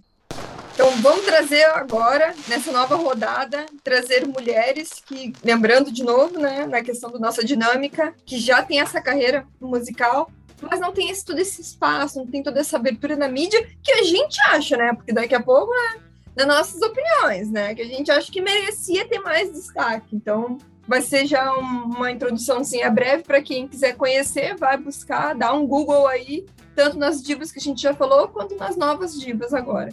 Então, gente, eu resolvi trazer hoje a Maria. Não sei se muitos de vocês aí conhecem, enfim. A Maria, na verdade, nasceu Vitória Nascimento Câmara. Ela nasceu no dia 18 de julho de 2000. Ela nasceu na cidade Alta, comunidade Zona Norte do Rio de Janeiro. Ela, desde os três anos, já sonhava em ser artista. Com sete, ela começou a fazer teatro. E aos 12, ela se descobriu cantora, né? Ela descobriu que ela cantava. E aí, a carreira dela começou efetivamente aos 17 anos, que aí foi quando ela começou a fazer sucesso, né? Porque ela, ela foi convidada, no caso, para participar de uma música no projeto de rap Poesia Acústica 2, que reúne nomes do rap né, e do funk, além de outros estilos musicais em suas composições de rima com melodia particular. A Maria, ela também tá, tem uma carreira solo, ela tem alguns hits, e os singles dela já contam com milhões de visualizações em várias plataformas, né, redes sociais, enfim. Uh, as composições dela basicamente falam sobre empoderamento feminino, superação e relacionamentos. Ela já participou do Rock in Rio, subiu no palco na edição em 2019 e também no mesmo ano ela fez participação no programa da Rede Globo Só Toca Top. Destacando aí os principais sucessos no Poesia Acústica foi Capricorniana, por isso que eu trouxe ela, na verdade, gente. Porque meu signo não tô zoando. Os principais sucessos dela, né, no Poesia Acústica 3 foi o Capricorniana e no Poesia Acústica 2, Sobre Nós. Ela tem, né, alguns singles que são Toda Vez, Codinome, Acabou, Sagaz, Eficaz e Perdão. Em 2019, ela teve um papel de destaque na novela da Rede Globo, Amor de Mãe, ela fazia a personagem da Verena, o Visco, que era a mulher do vilão, o Álvaro. Uh, e em 2022 ela acabou integrando o elenco do camarote né, do BBB. Por que, que eu escolhi ela? Além né, de toda a história em si da Maria, a Maria tem uma história muito uh, bacana que ela traz as músicas dela de superação, de empoderamento feminino, principalmente, né? Como eu citei ali, relacionamentos também. Essa coisa de muito de autoestima pautada, apesar dela ser uma mulher muito jovem, dela ter tido uma vivência, né? Ela é uma mulher negra, ela é uma mulher periférica, ela enfrentou diversos problemas de, de depressão até hoje. Ela tem uma história muito bonita e, né, exatamente por essas questões de superação.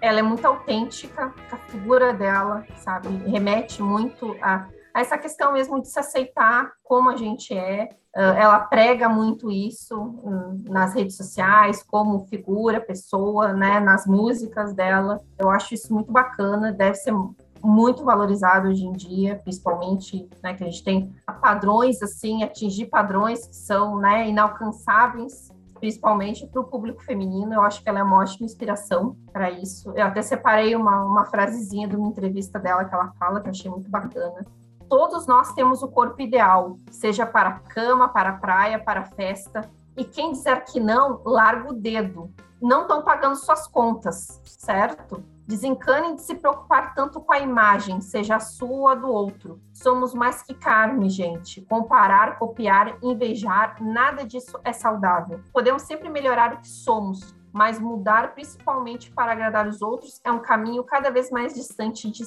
si.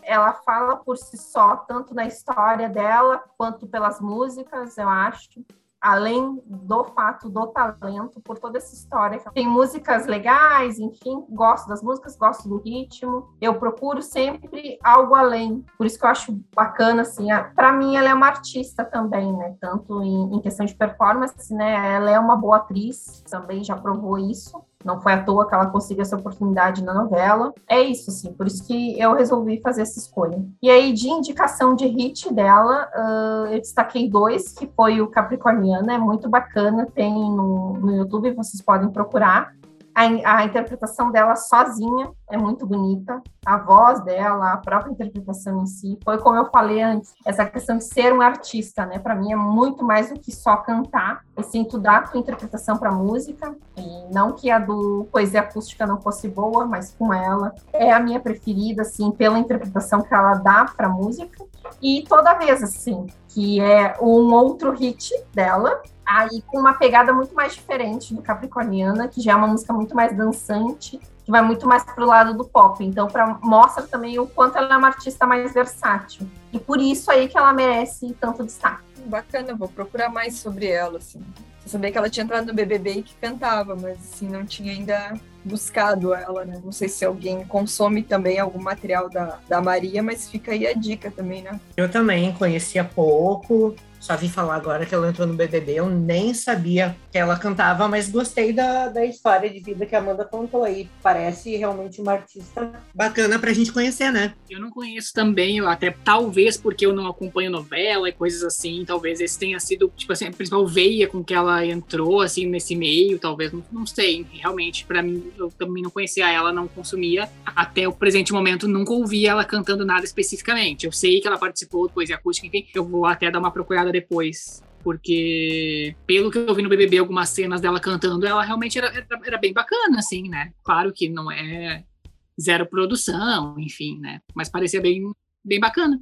Mas já emenda aí, Giovanni. Eu? Então vamos. Fazendo também uma ponte, assim como eu fiz da Clara Nunes com a escolha do Fábio, a minha escolha também é do Rio de Janeiro, enfim. Uh, o nome dela é Marcela Vale, mais conhecida pelo nome artístico de Mamundi. Se escreve M-A-H M-U-N-D-I. Por que do nome? Então eu já vou esclarecer o nome Ma, por causa de Marcela, e Mundi, para fazer relação ao mundo. Então é um jogo de palavras que seria ou assim, o mundo da Marcela, ou uh, o mundo que a Marcela quer criar, ou o mundo que ela quer explorar, enfim, daí ficou Mamundi. Ou como o Ma, como se fosse um, um jeito de falar meu. Então, assim, Mamundi seria o meu mundo. Para esclarecer o nome, que eu também não sabia o significado até pesquisar para poder falar, enfim. Eu apenas tinha aceitado o nome e, e, bom. Ela nasceu no Rio de Janeiro, então, em 1986, ela é uma cantora e compositora brasileira. Ela tem um estilo próprio, assim, que eu definiria como eclético, enfim, né, para ter uma nomenclatura um pouco mais assertiva, porque ela flerta bastante com música eletrônica, com indie, com lo-fi, com poesia reflexiva, enfim,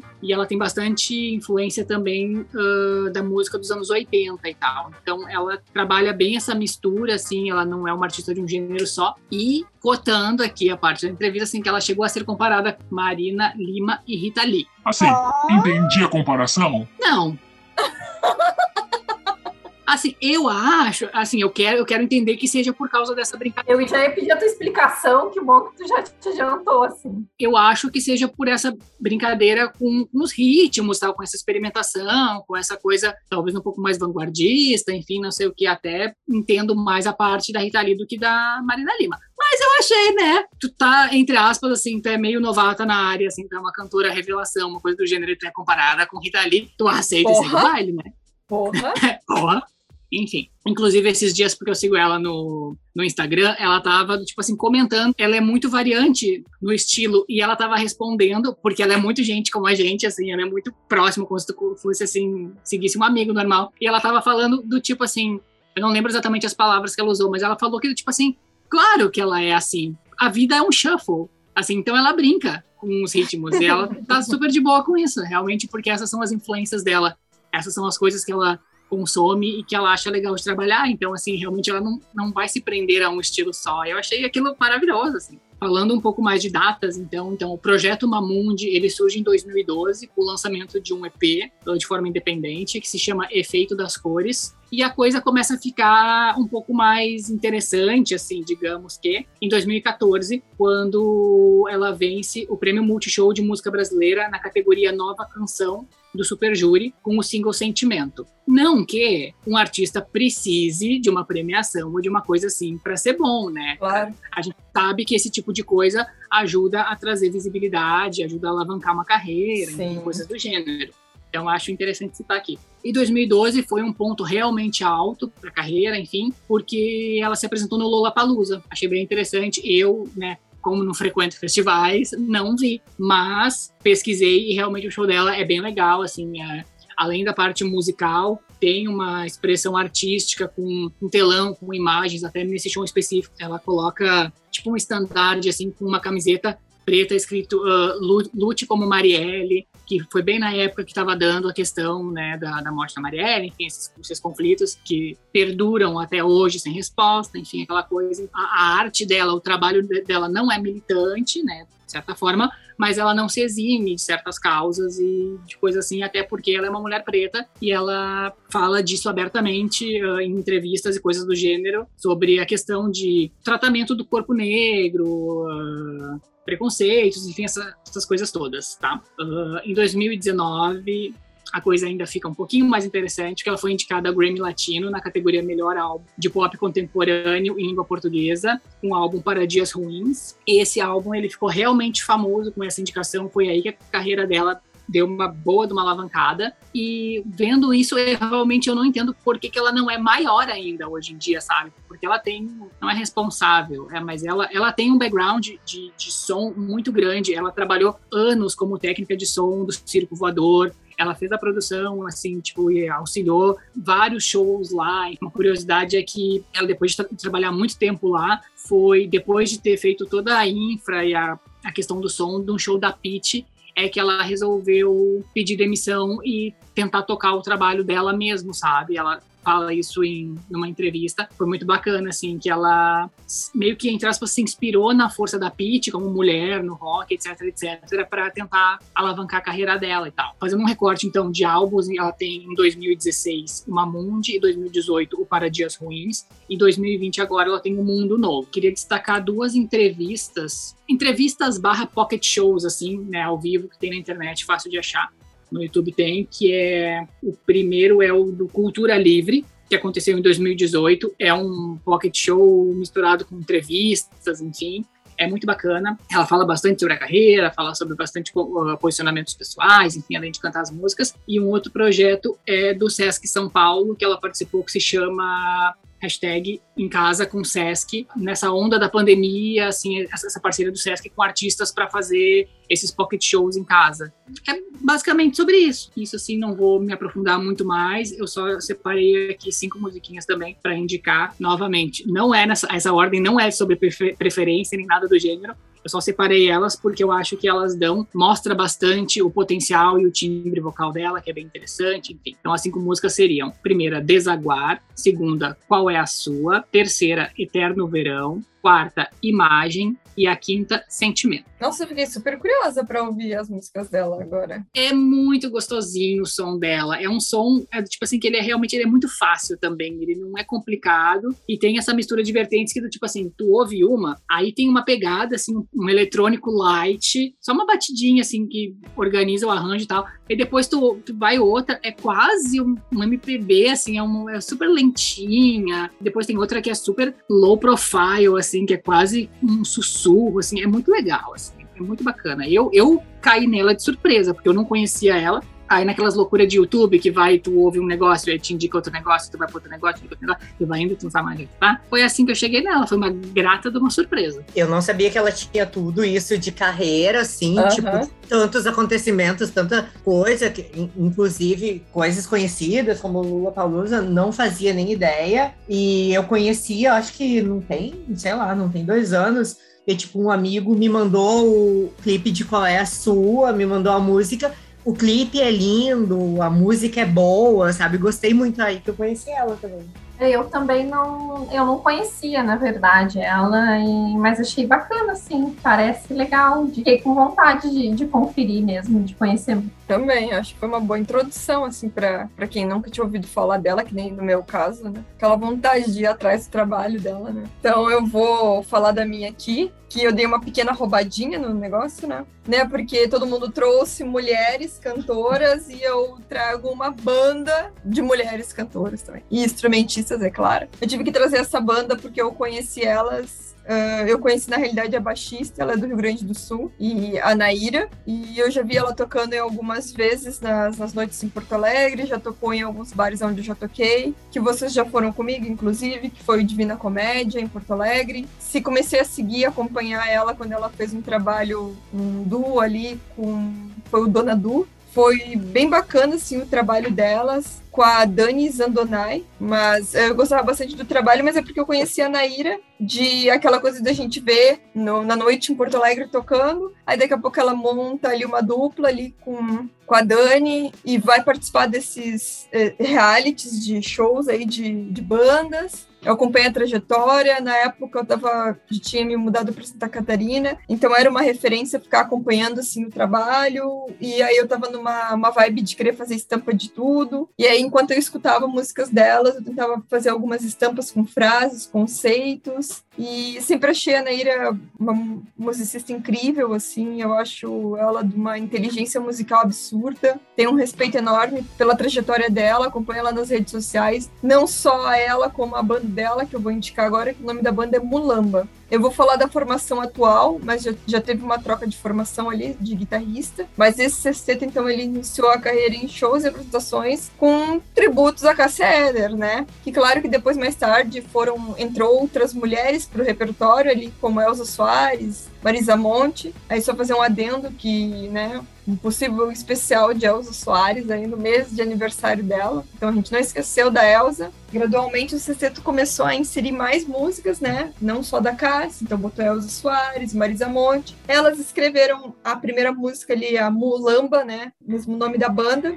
E elas começaram a inserir no setlist das apresentações que elas tocavam, né? Teve um retorno muito positivo, né? Gostavam, tinha uma boa receptividade. Como é que foi esse início de carreira, então, né? Para chegar nessa, fazer essa música, para chegar nessas seis mulheres, quem são essas seis mulheres, né? Então é uma banda brasileira, né? Com uma mistura que tem classificações como banda de rock, MPB, mas para mim é uma diversidade de estilos. Então eu comecei a fazer esse link no episódio, né? Com a Naira, que foi para Curitiba, enfim. Essa banda foi formada em 2015 em Curitiba. São seis mulheres de várias cores, várias formas, e elas têm umas temáticas uh, que elas abordam com bastante ênfase, com bastante precisão, que conversam muito com as minhas ideologias, então por isso dessa identificação muito grande com a banda. Então as temáticas são as minorias, são a violência contra a mulher, o aborto, o empoderamento feminino, o amor, o combate ao machismo e a igualdade de gênero. É só umas temáticas, tá? Mas assim tem, elas são tão grandes, tão tão enormes musicalmente para mim, que não só sonoramente é difícil classificar o som delas, como também as temáticas que elas abordam, porque eu acho que isso também é muito de quem é tocado pelas músicas, né? Uh, essa banda ela é composta pela Amanda Pacífico, que é a vocalista, a Cacau de Sá, que é a outra vocal, a Erika Silva, que ela alterna entre guitarra, baixo e violão, a Naira de Bertoles, que altera entre guitarra, baixo e violão, a Carol Pisco na bateria e a Fer Pop no violoncelo. Então, o primeiro álbum homônimo, né, foi lançado em novembro de 2018, foi extremamente elogiado, foi bem recebido. Foi gravado num estúdio na cidade de São Paulo e traz nove canções. Esse CD vocês podem encontrar no Spotify ali, com o mesmo nome da banda, né? Então, a faixa título, né, que a gente tanto fala, a, a tal da Mulamba, traz uma intensidade, uma energia absurda. No clipe é muito interessante, então eu recomendo muito vocês olharem o clipe, porque ela traz muito a questão da, das mulheres dialogando entre si sobre todas essas temáticas, problemáticas que eu abordei antes ali. E essa entrega no clipe fica tudo muito densa, muito bacana, assim, muito legal. Visualmente, é uma banda que oferece muito, né? Então, Uh, nesse mesmo ano ali que elas lançaram, né, em outubro, elas participaram de uma campanha ali do chamado Escuta as Minas, que foi organizado pela plataforma do Spotify para dar mais visibilidade para as mulheres na música brasileira. Nesse evento, enfim, nessa iniciativa, reuniu mulheres como Elza Soares, Carol Conká, Maiara Maraíza, Thier, Martinália, Lan Lan, As Bahias e a Cozinha Mineira, e a Mulamba também participou dessa homenagem a outras grandes divas, que foi a Chiquinha Gonzaga, Maísa e Cassia Então tá tudo interligado, vocês estão notando, né? Aí em 2019, então, elas anunciaram uma canção que saiu ali, não, não tem nesse CD, né? O nome é Dandara, que fala sobre a violência contra os travestis e os homossexuais. Então, recomendo muito vocês buscarem, ouvirem essa música, que ela é muito bacana. Então, nesse mesmo ano, elas também deram um grande passo para a carreira delas, que foi abrir um show da, da cantora Pitty em Curitiba, da turnê Matriz, né? Que a Pete estava com essa turnê aí. Em outubro, elas participaram do show em Florianópolis, comemorando o aniversário do então ex-presidente do Brasil, né? Luiz Inácio Lula da Silva, que na época estava preso, mas elas fizeram esse show comemorando o aniversário do Lula. Uh, durante o período de quarentena, então, elas ficaram sem fazer os shows, enfim, e aí elas acabaram criando músicas, né, em casa, compondo, a Naira ajudou a compor ali com a vocalista Cacau em torno de nove canções via Spotify. Então, uma curiosidade que eu trago é da uma, uma das músicas chamada Lama, que foi feita pela Amanda Pacífico, né, uma das vocalistas que após cinco anos o rompimento da barragem Mariana, as pessoas ainda vivem ali toda aquela problemática de toda aquela tragédia que ninguém ajudou, ninguém vai ajudar e é um desespero muito grande. E a Amanda viu isso no, numa reportagem, ficou muito emocionada com o depoimento de uma senhora que perdeu tudo, não só físico, mas também as memórias dela, porque ela perdeu exatamente tudo e ela se via sem referências para poder criar de novo, dar continuidade para a vida, recriar essa vida, dar continuidade para para se manter, enfim. Amanda ficou muito tocada com isso, então escreveu essa música. Tem vários hits, se eu pudesse citar, seria o Puta, que foi o que eu conheci elas. Vinha sempre acompanhando né, a Naira nas redes sociais, enfim, todo o trabalho dela como musicista, contrabaixista, vocalista, compositora. Eu acho ela incrível e quando eu vi esse esse clipe chamado Puta, eu recomendo vocês todos a olharem, porque essa letra é incrível. Eu chorei muito, assim, eu revi, chorava, revi, chorava. Ai, aquela coisa meio louca, assim, meio looping, assim, mas é porque me tocou muito. E aí eu fui mandando para algumas galeras que eu achava que conversavam muito com a temática do clipe. Mas também tem Mulamba, também tem outro hit delas, que é Espia Escuta. Tem Desses Nadas, que é muito bonito. Tem Carne de Rã, que é uma das músicas que eu mais gosto delas. Tem Dandara, Interestelar também, que é uma outra música muito bacana. Então, para falar de prêmios, eu vou. Elas tiveram, né, suas premiações, enfim, mas eu vou falar uma que foi muito importante, que foi a do festival que foi numa votação popular para um festival chamado Vento Festival, que o Sexteto, né, a banda Mulamba, ela ganhou a oportunidade de fazer uma gravação de um álbum no Red Bull Station em São Paulo. Daí não parou mais, abriu muitas portas também não só para essas vozes dessas minorias e para toda essa violência que a mulher sofre, mas também abriu portas para muito reconhecimento. Mas mesmo assim, eu ainda acho que por mais que elas tenham contato com grandes mulheres, né, poxa, abrir turnê da show do, turnê da Pit, né, Matriz, e se tu for procurar, elas têm um material muito rico na internet. Mesmo assim, eu ainda acho que elas não têm o espaço todo que elas mereciam ter. Por que, que eu escolhi elas? Foi várias coisas, né, mas uh, porque eu me identifiquei demais. Fui num show delas que elas fizeram em Goiânia, num festival chamado Goiânia Nós Festival, 25 anos do festival. Foi em 2019, se eu não me engano, esse festival. Eu fui lá assistir elas, fiquei encantada. É incrível a energia delas no palco, assim como tu vê no vídeo também, é muito incrível. Quando tu escuta, é muito incrível. Pessoalmente, é, é surreal, é fora da casa. Eu escolhi elas também por vários fatores, mas muito pela postura delas, né? Perante a, a composição, a entrega musical. E aí, uma das frases que a Amanda disse ali, né, da vocalista, é que a gente sempre está em uma corda bamba, em uma linha tênue, até que ponto a gente pode falar sobre isso, de que forma que a gente pode falar sobre aquilo, para que não sejam gatilhos para outras pessoas, mas que possam alertar e soltar a palavra ao mundo, né? E falar sobre isso tudo, né? Essa importância. Elas conversam comigo porque são mulheres fortes, porque são mulheres incríveis, são mulheres inteligentes, são o corpo delas, a alma delas, eu vejo como instrumento de narrativas sofridas, né? Muito sofridas, mas muito fortes e imponentes, questão musical, né? Eu, eu acho elas incrível, incríveis, assim, né? No, no contexto geral. Se eu tivesse que indicar para quem não conhece a banda, né? Seria a música Puta.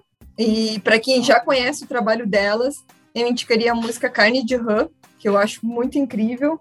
E não é que uma seja melhor que a outra, tá? Até porque se eu tivesse que, se me permitem ali a questão da, da música puta, da mulamba, eu acho muito gritante, muito absurdo, mas é muito necessário, assim, que ela conta, assim, a letra da música, né? Ontem desci no ponto ao meio-dia, contramão e parecia, a cabeça a mesma reza.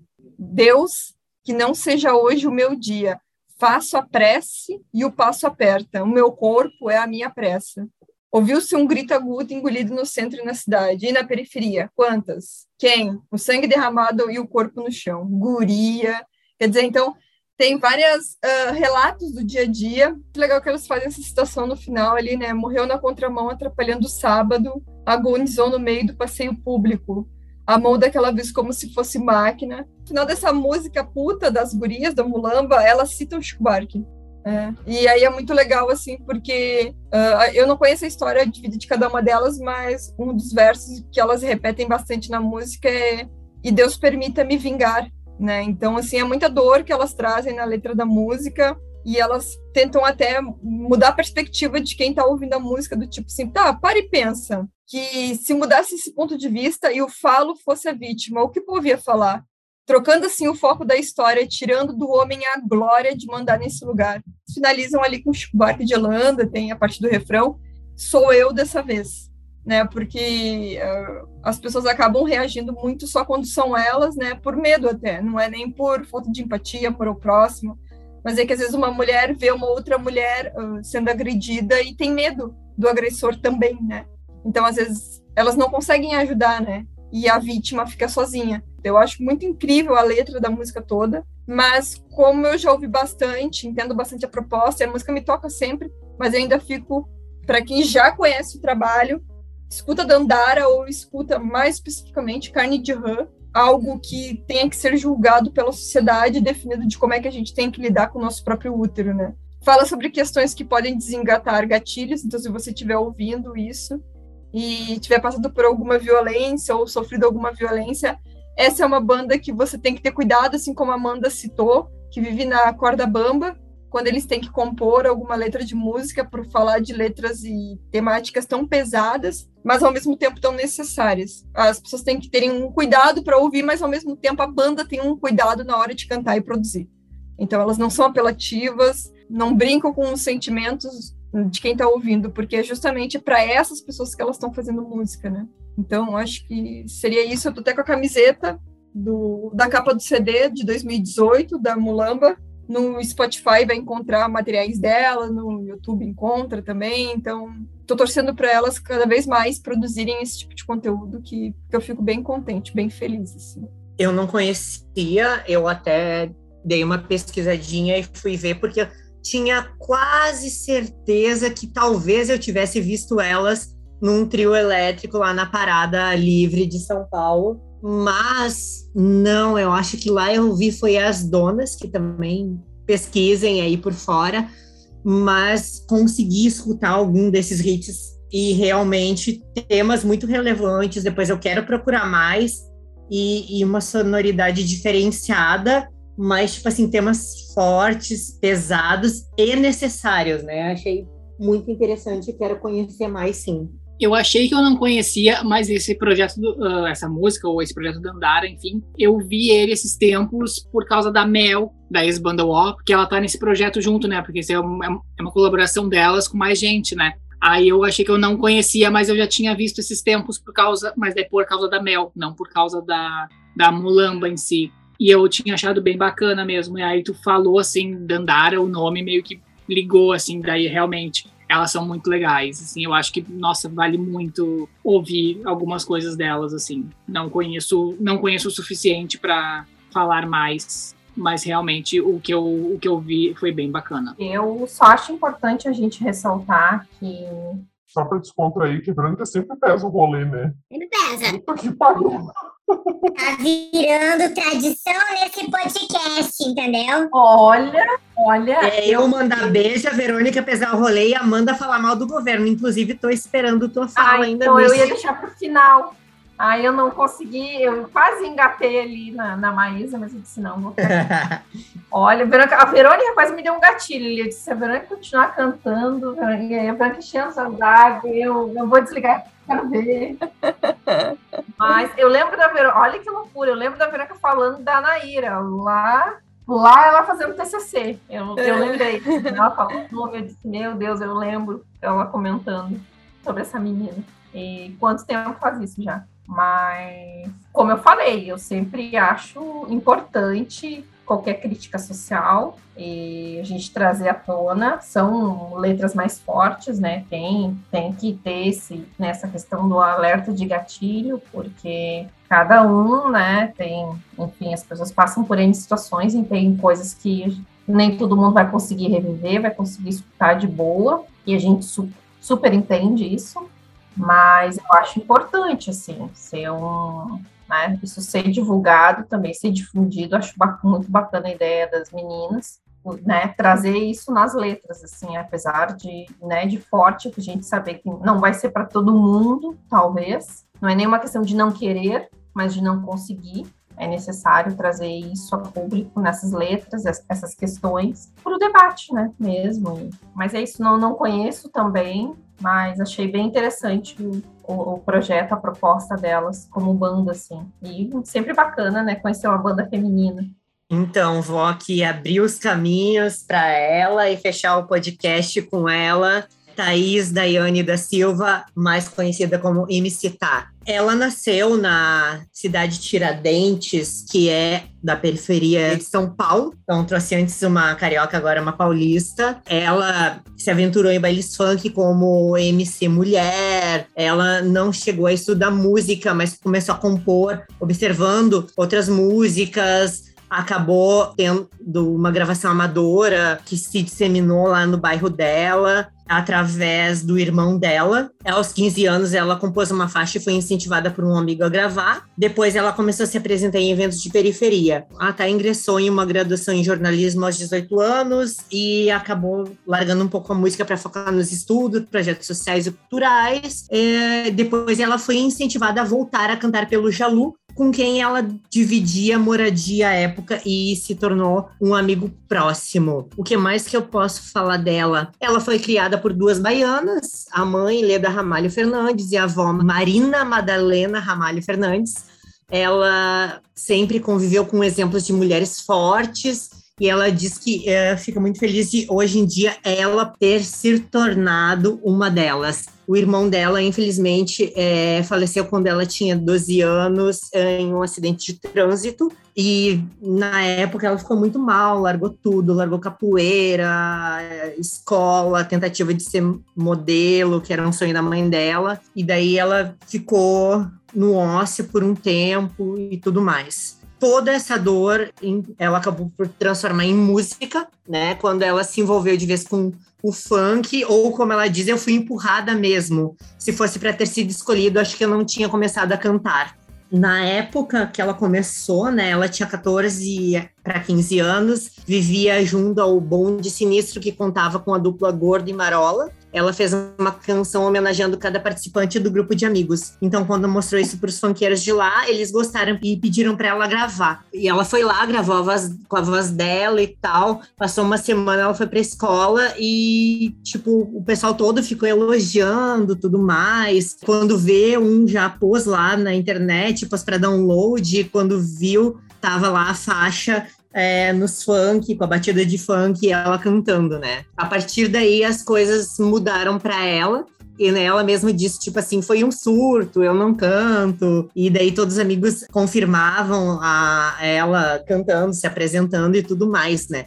antes de ela assumir essa identidade de MC Tá, ela uh, se apresentou com vários nomes, várias formações, uh, Tá, daí tipo com dois As, dois Hs, depois é, Tá e Sapequinhas, quando contou com uma dupla de dançarinas, é, olha só, eram trajadas com roupas de sex shop compradas pela mãe dela, é, que se divertia fazendo isso, né? Ajudando ali no rolê. Também formou uma dupla com uma amiga loira por um curto período.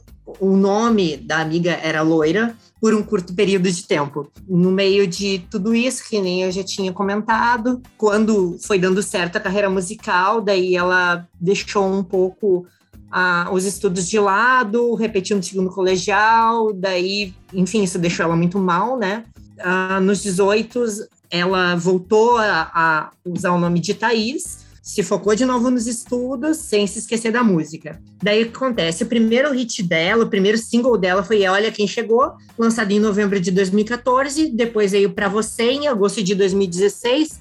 Bonde da Pantera em outubro de 2017 e Valente em fevereiro de 2018. O primeiro álbum de estúdio da MC Tá foi chamado Rito de Passar, foi lançado em 21 de junho de 2019. Daí que ela se tornou mais popular com essa mescla de música pop, funk brasileiro e influências religiosas, que inclusive foi como eu conheci ela. Eu conheci ela porque alguém mostrou para o Rob e ele me mostrou e eu escutei a música que é desse álbum que tem o mesmo nome, Rito de Passar. E quando eu escutei, eu fiquei apaixonada, eu já divulguei para todo mundo.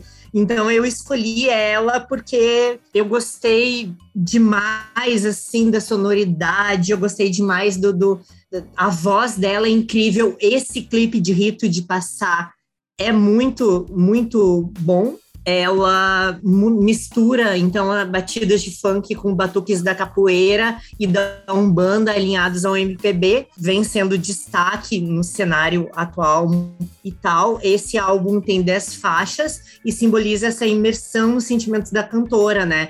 Que daí tipo liga muito ali com o que o Gil falou da, da Clara Nunes, ela traz esse projeto visual alinhado com quem ela é. Daí vocês pensam assim, ela é uma mulher negra, periférica, de re religião de matriz africana. Então, tipo, ela tá no topo do, das minorias sociais, né?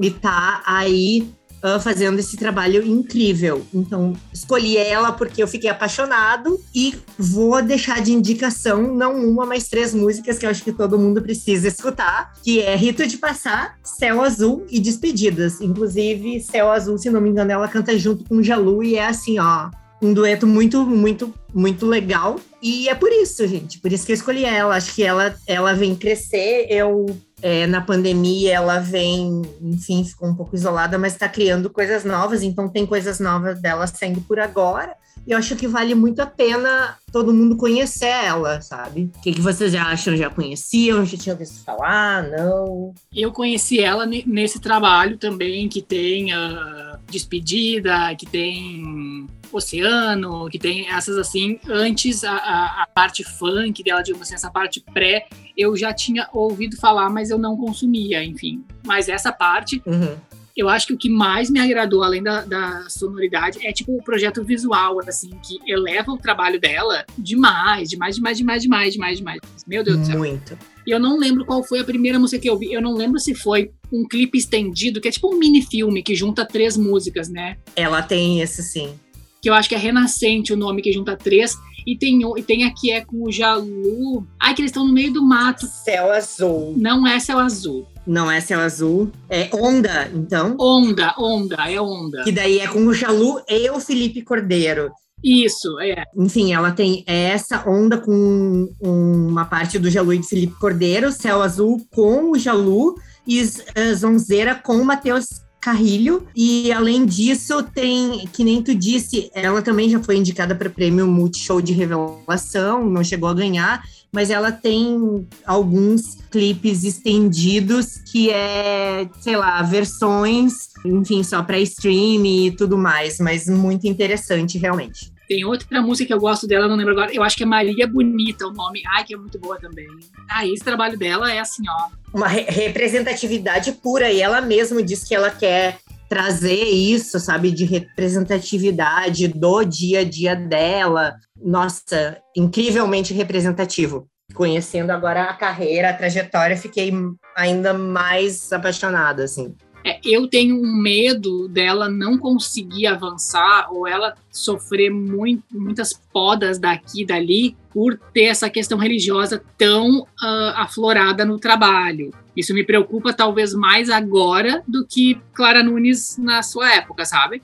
Sim, com certeza. Inclusive, ela tem uma fala em uma das entrevistas, ela participou nos alta, no Altas Horas e tal, mas não sei se o trecho que eu li foi dessa entrevista ou não, que ela diz assim que, tipo assim, ela se tornou um bandista por agora, né? Uh, ela diz que o Deus da periferia é evangélico. E a gente sabe que realmente, ainda mais aqui no Brasil, que cada vez está mais forte, isso é um Brasil assim católico, acho que é em sua maioria, e ela traz muito forte no, no trabalho dela, realmente é um banda e tomara que ela consiga seguir. É, eu conheci ela do funk também, pelo nome. Aí quando o Fábio me mandou a música, assim, eu disse, acho que eu conheço, mas o Fábio falou em outra vibe. Eu disse, não, então não é a mesma pessoa.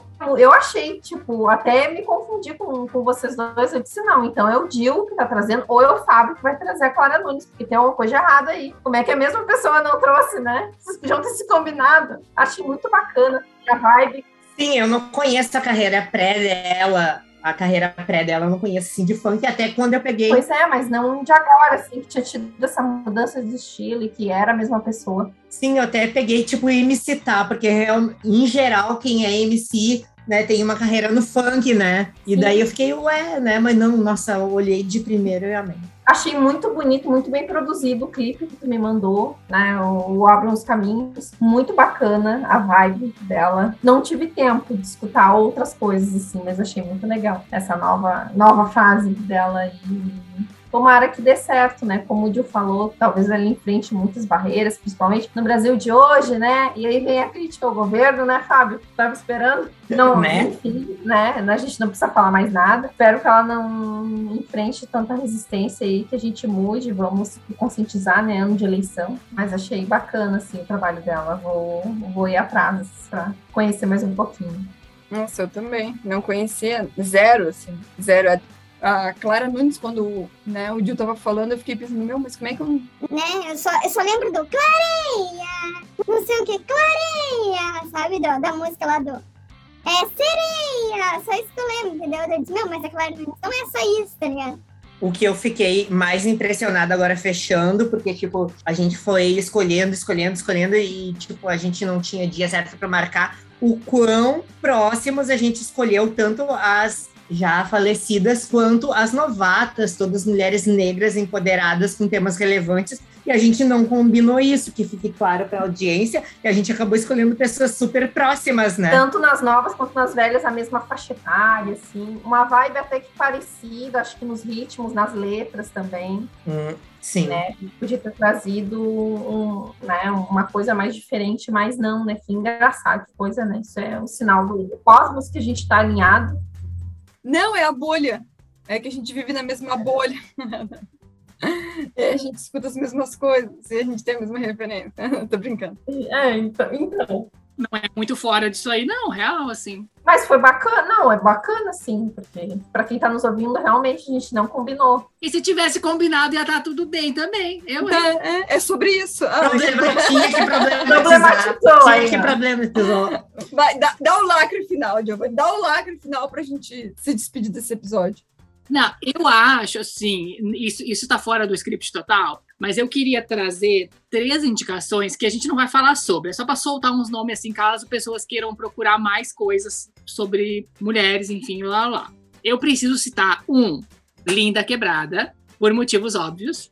Dois, aí essa não casa muito no que a gente falou, porque ela tem certo, certa notoriedade, certo conhecimento, assim, reconhecimento no país, etc., que é a Gabi Amarantos mas eu acho que eu falta. Você falou da Gabi, eu disse, mas a Gabi pra mim é famosa, né? Outra que, tipo assim, ó, eu nem acompanhava muito, não era muito meu estilo, daí me mandaram uma música Vênus em Escorpião. Vênus em Escorpião com Ney Mato Grosso e a Urias, é maravilhosa. apaixonante, fiquei viciada, mandei para todo mundo também, entendeu? Então acho importante ela ser citada sim. Inclusive agora até a atriz ela tá virando. Ela é tudo, ela faz o que ela quiser, a porra é- Multi-artista, entendeu?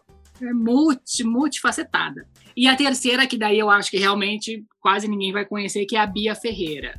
Ela já fez alguns especiais, alguns, mas ela é, ela, é- ela é do tipo assim, meio independente, assim, sabe?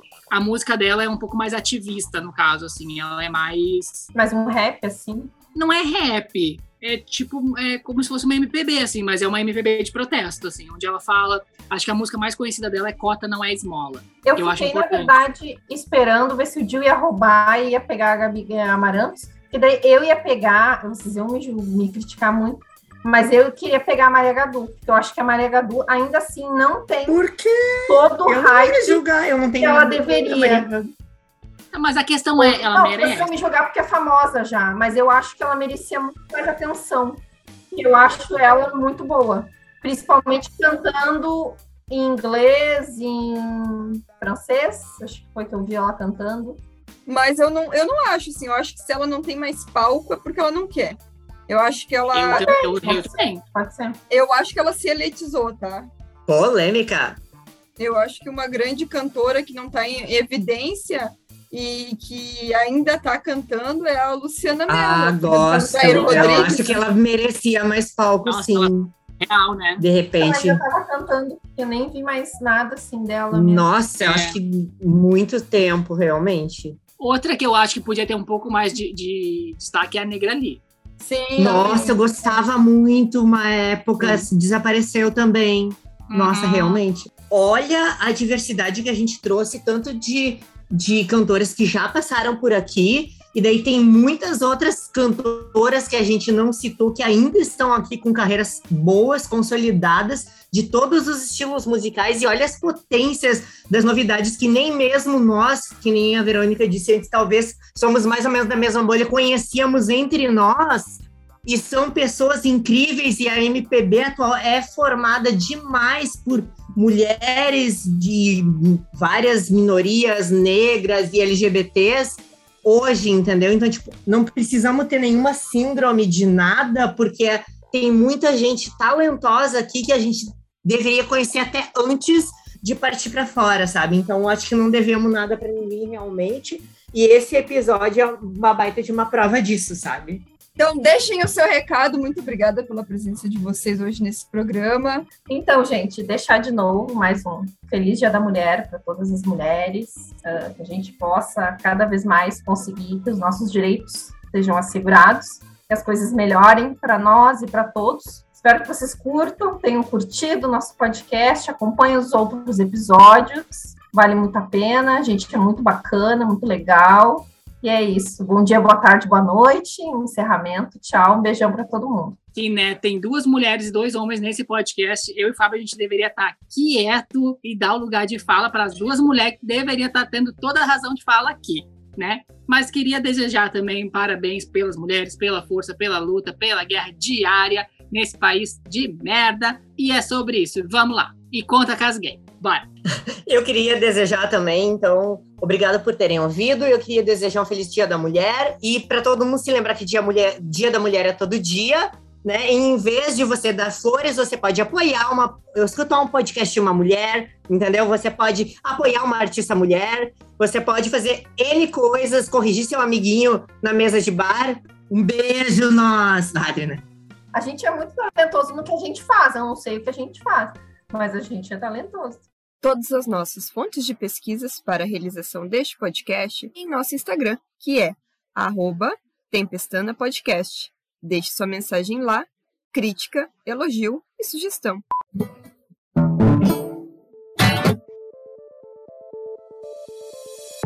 Gostou desse programa? Bom, né? Ele faz parte da campanha Hashtag o Podcast Delas 2022. Procure pela hashtag durante esse mês de março nas suas redes sociais e encontre muitos outros programas promovendo mulheres no podcast. A lista completa dos episódios você encontra em o.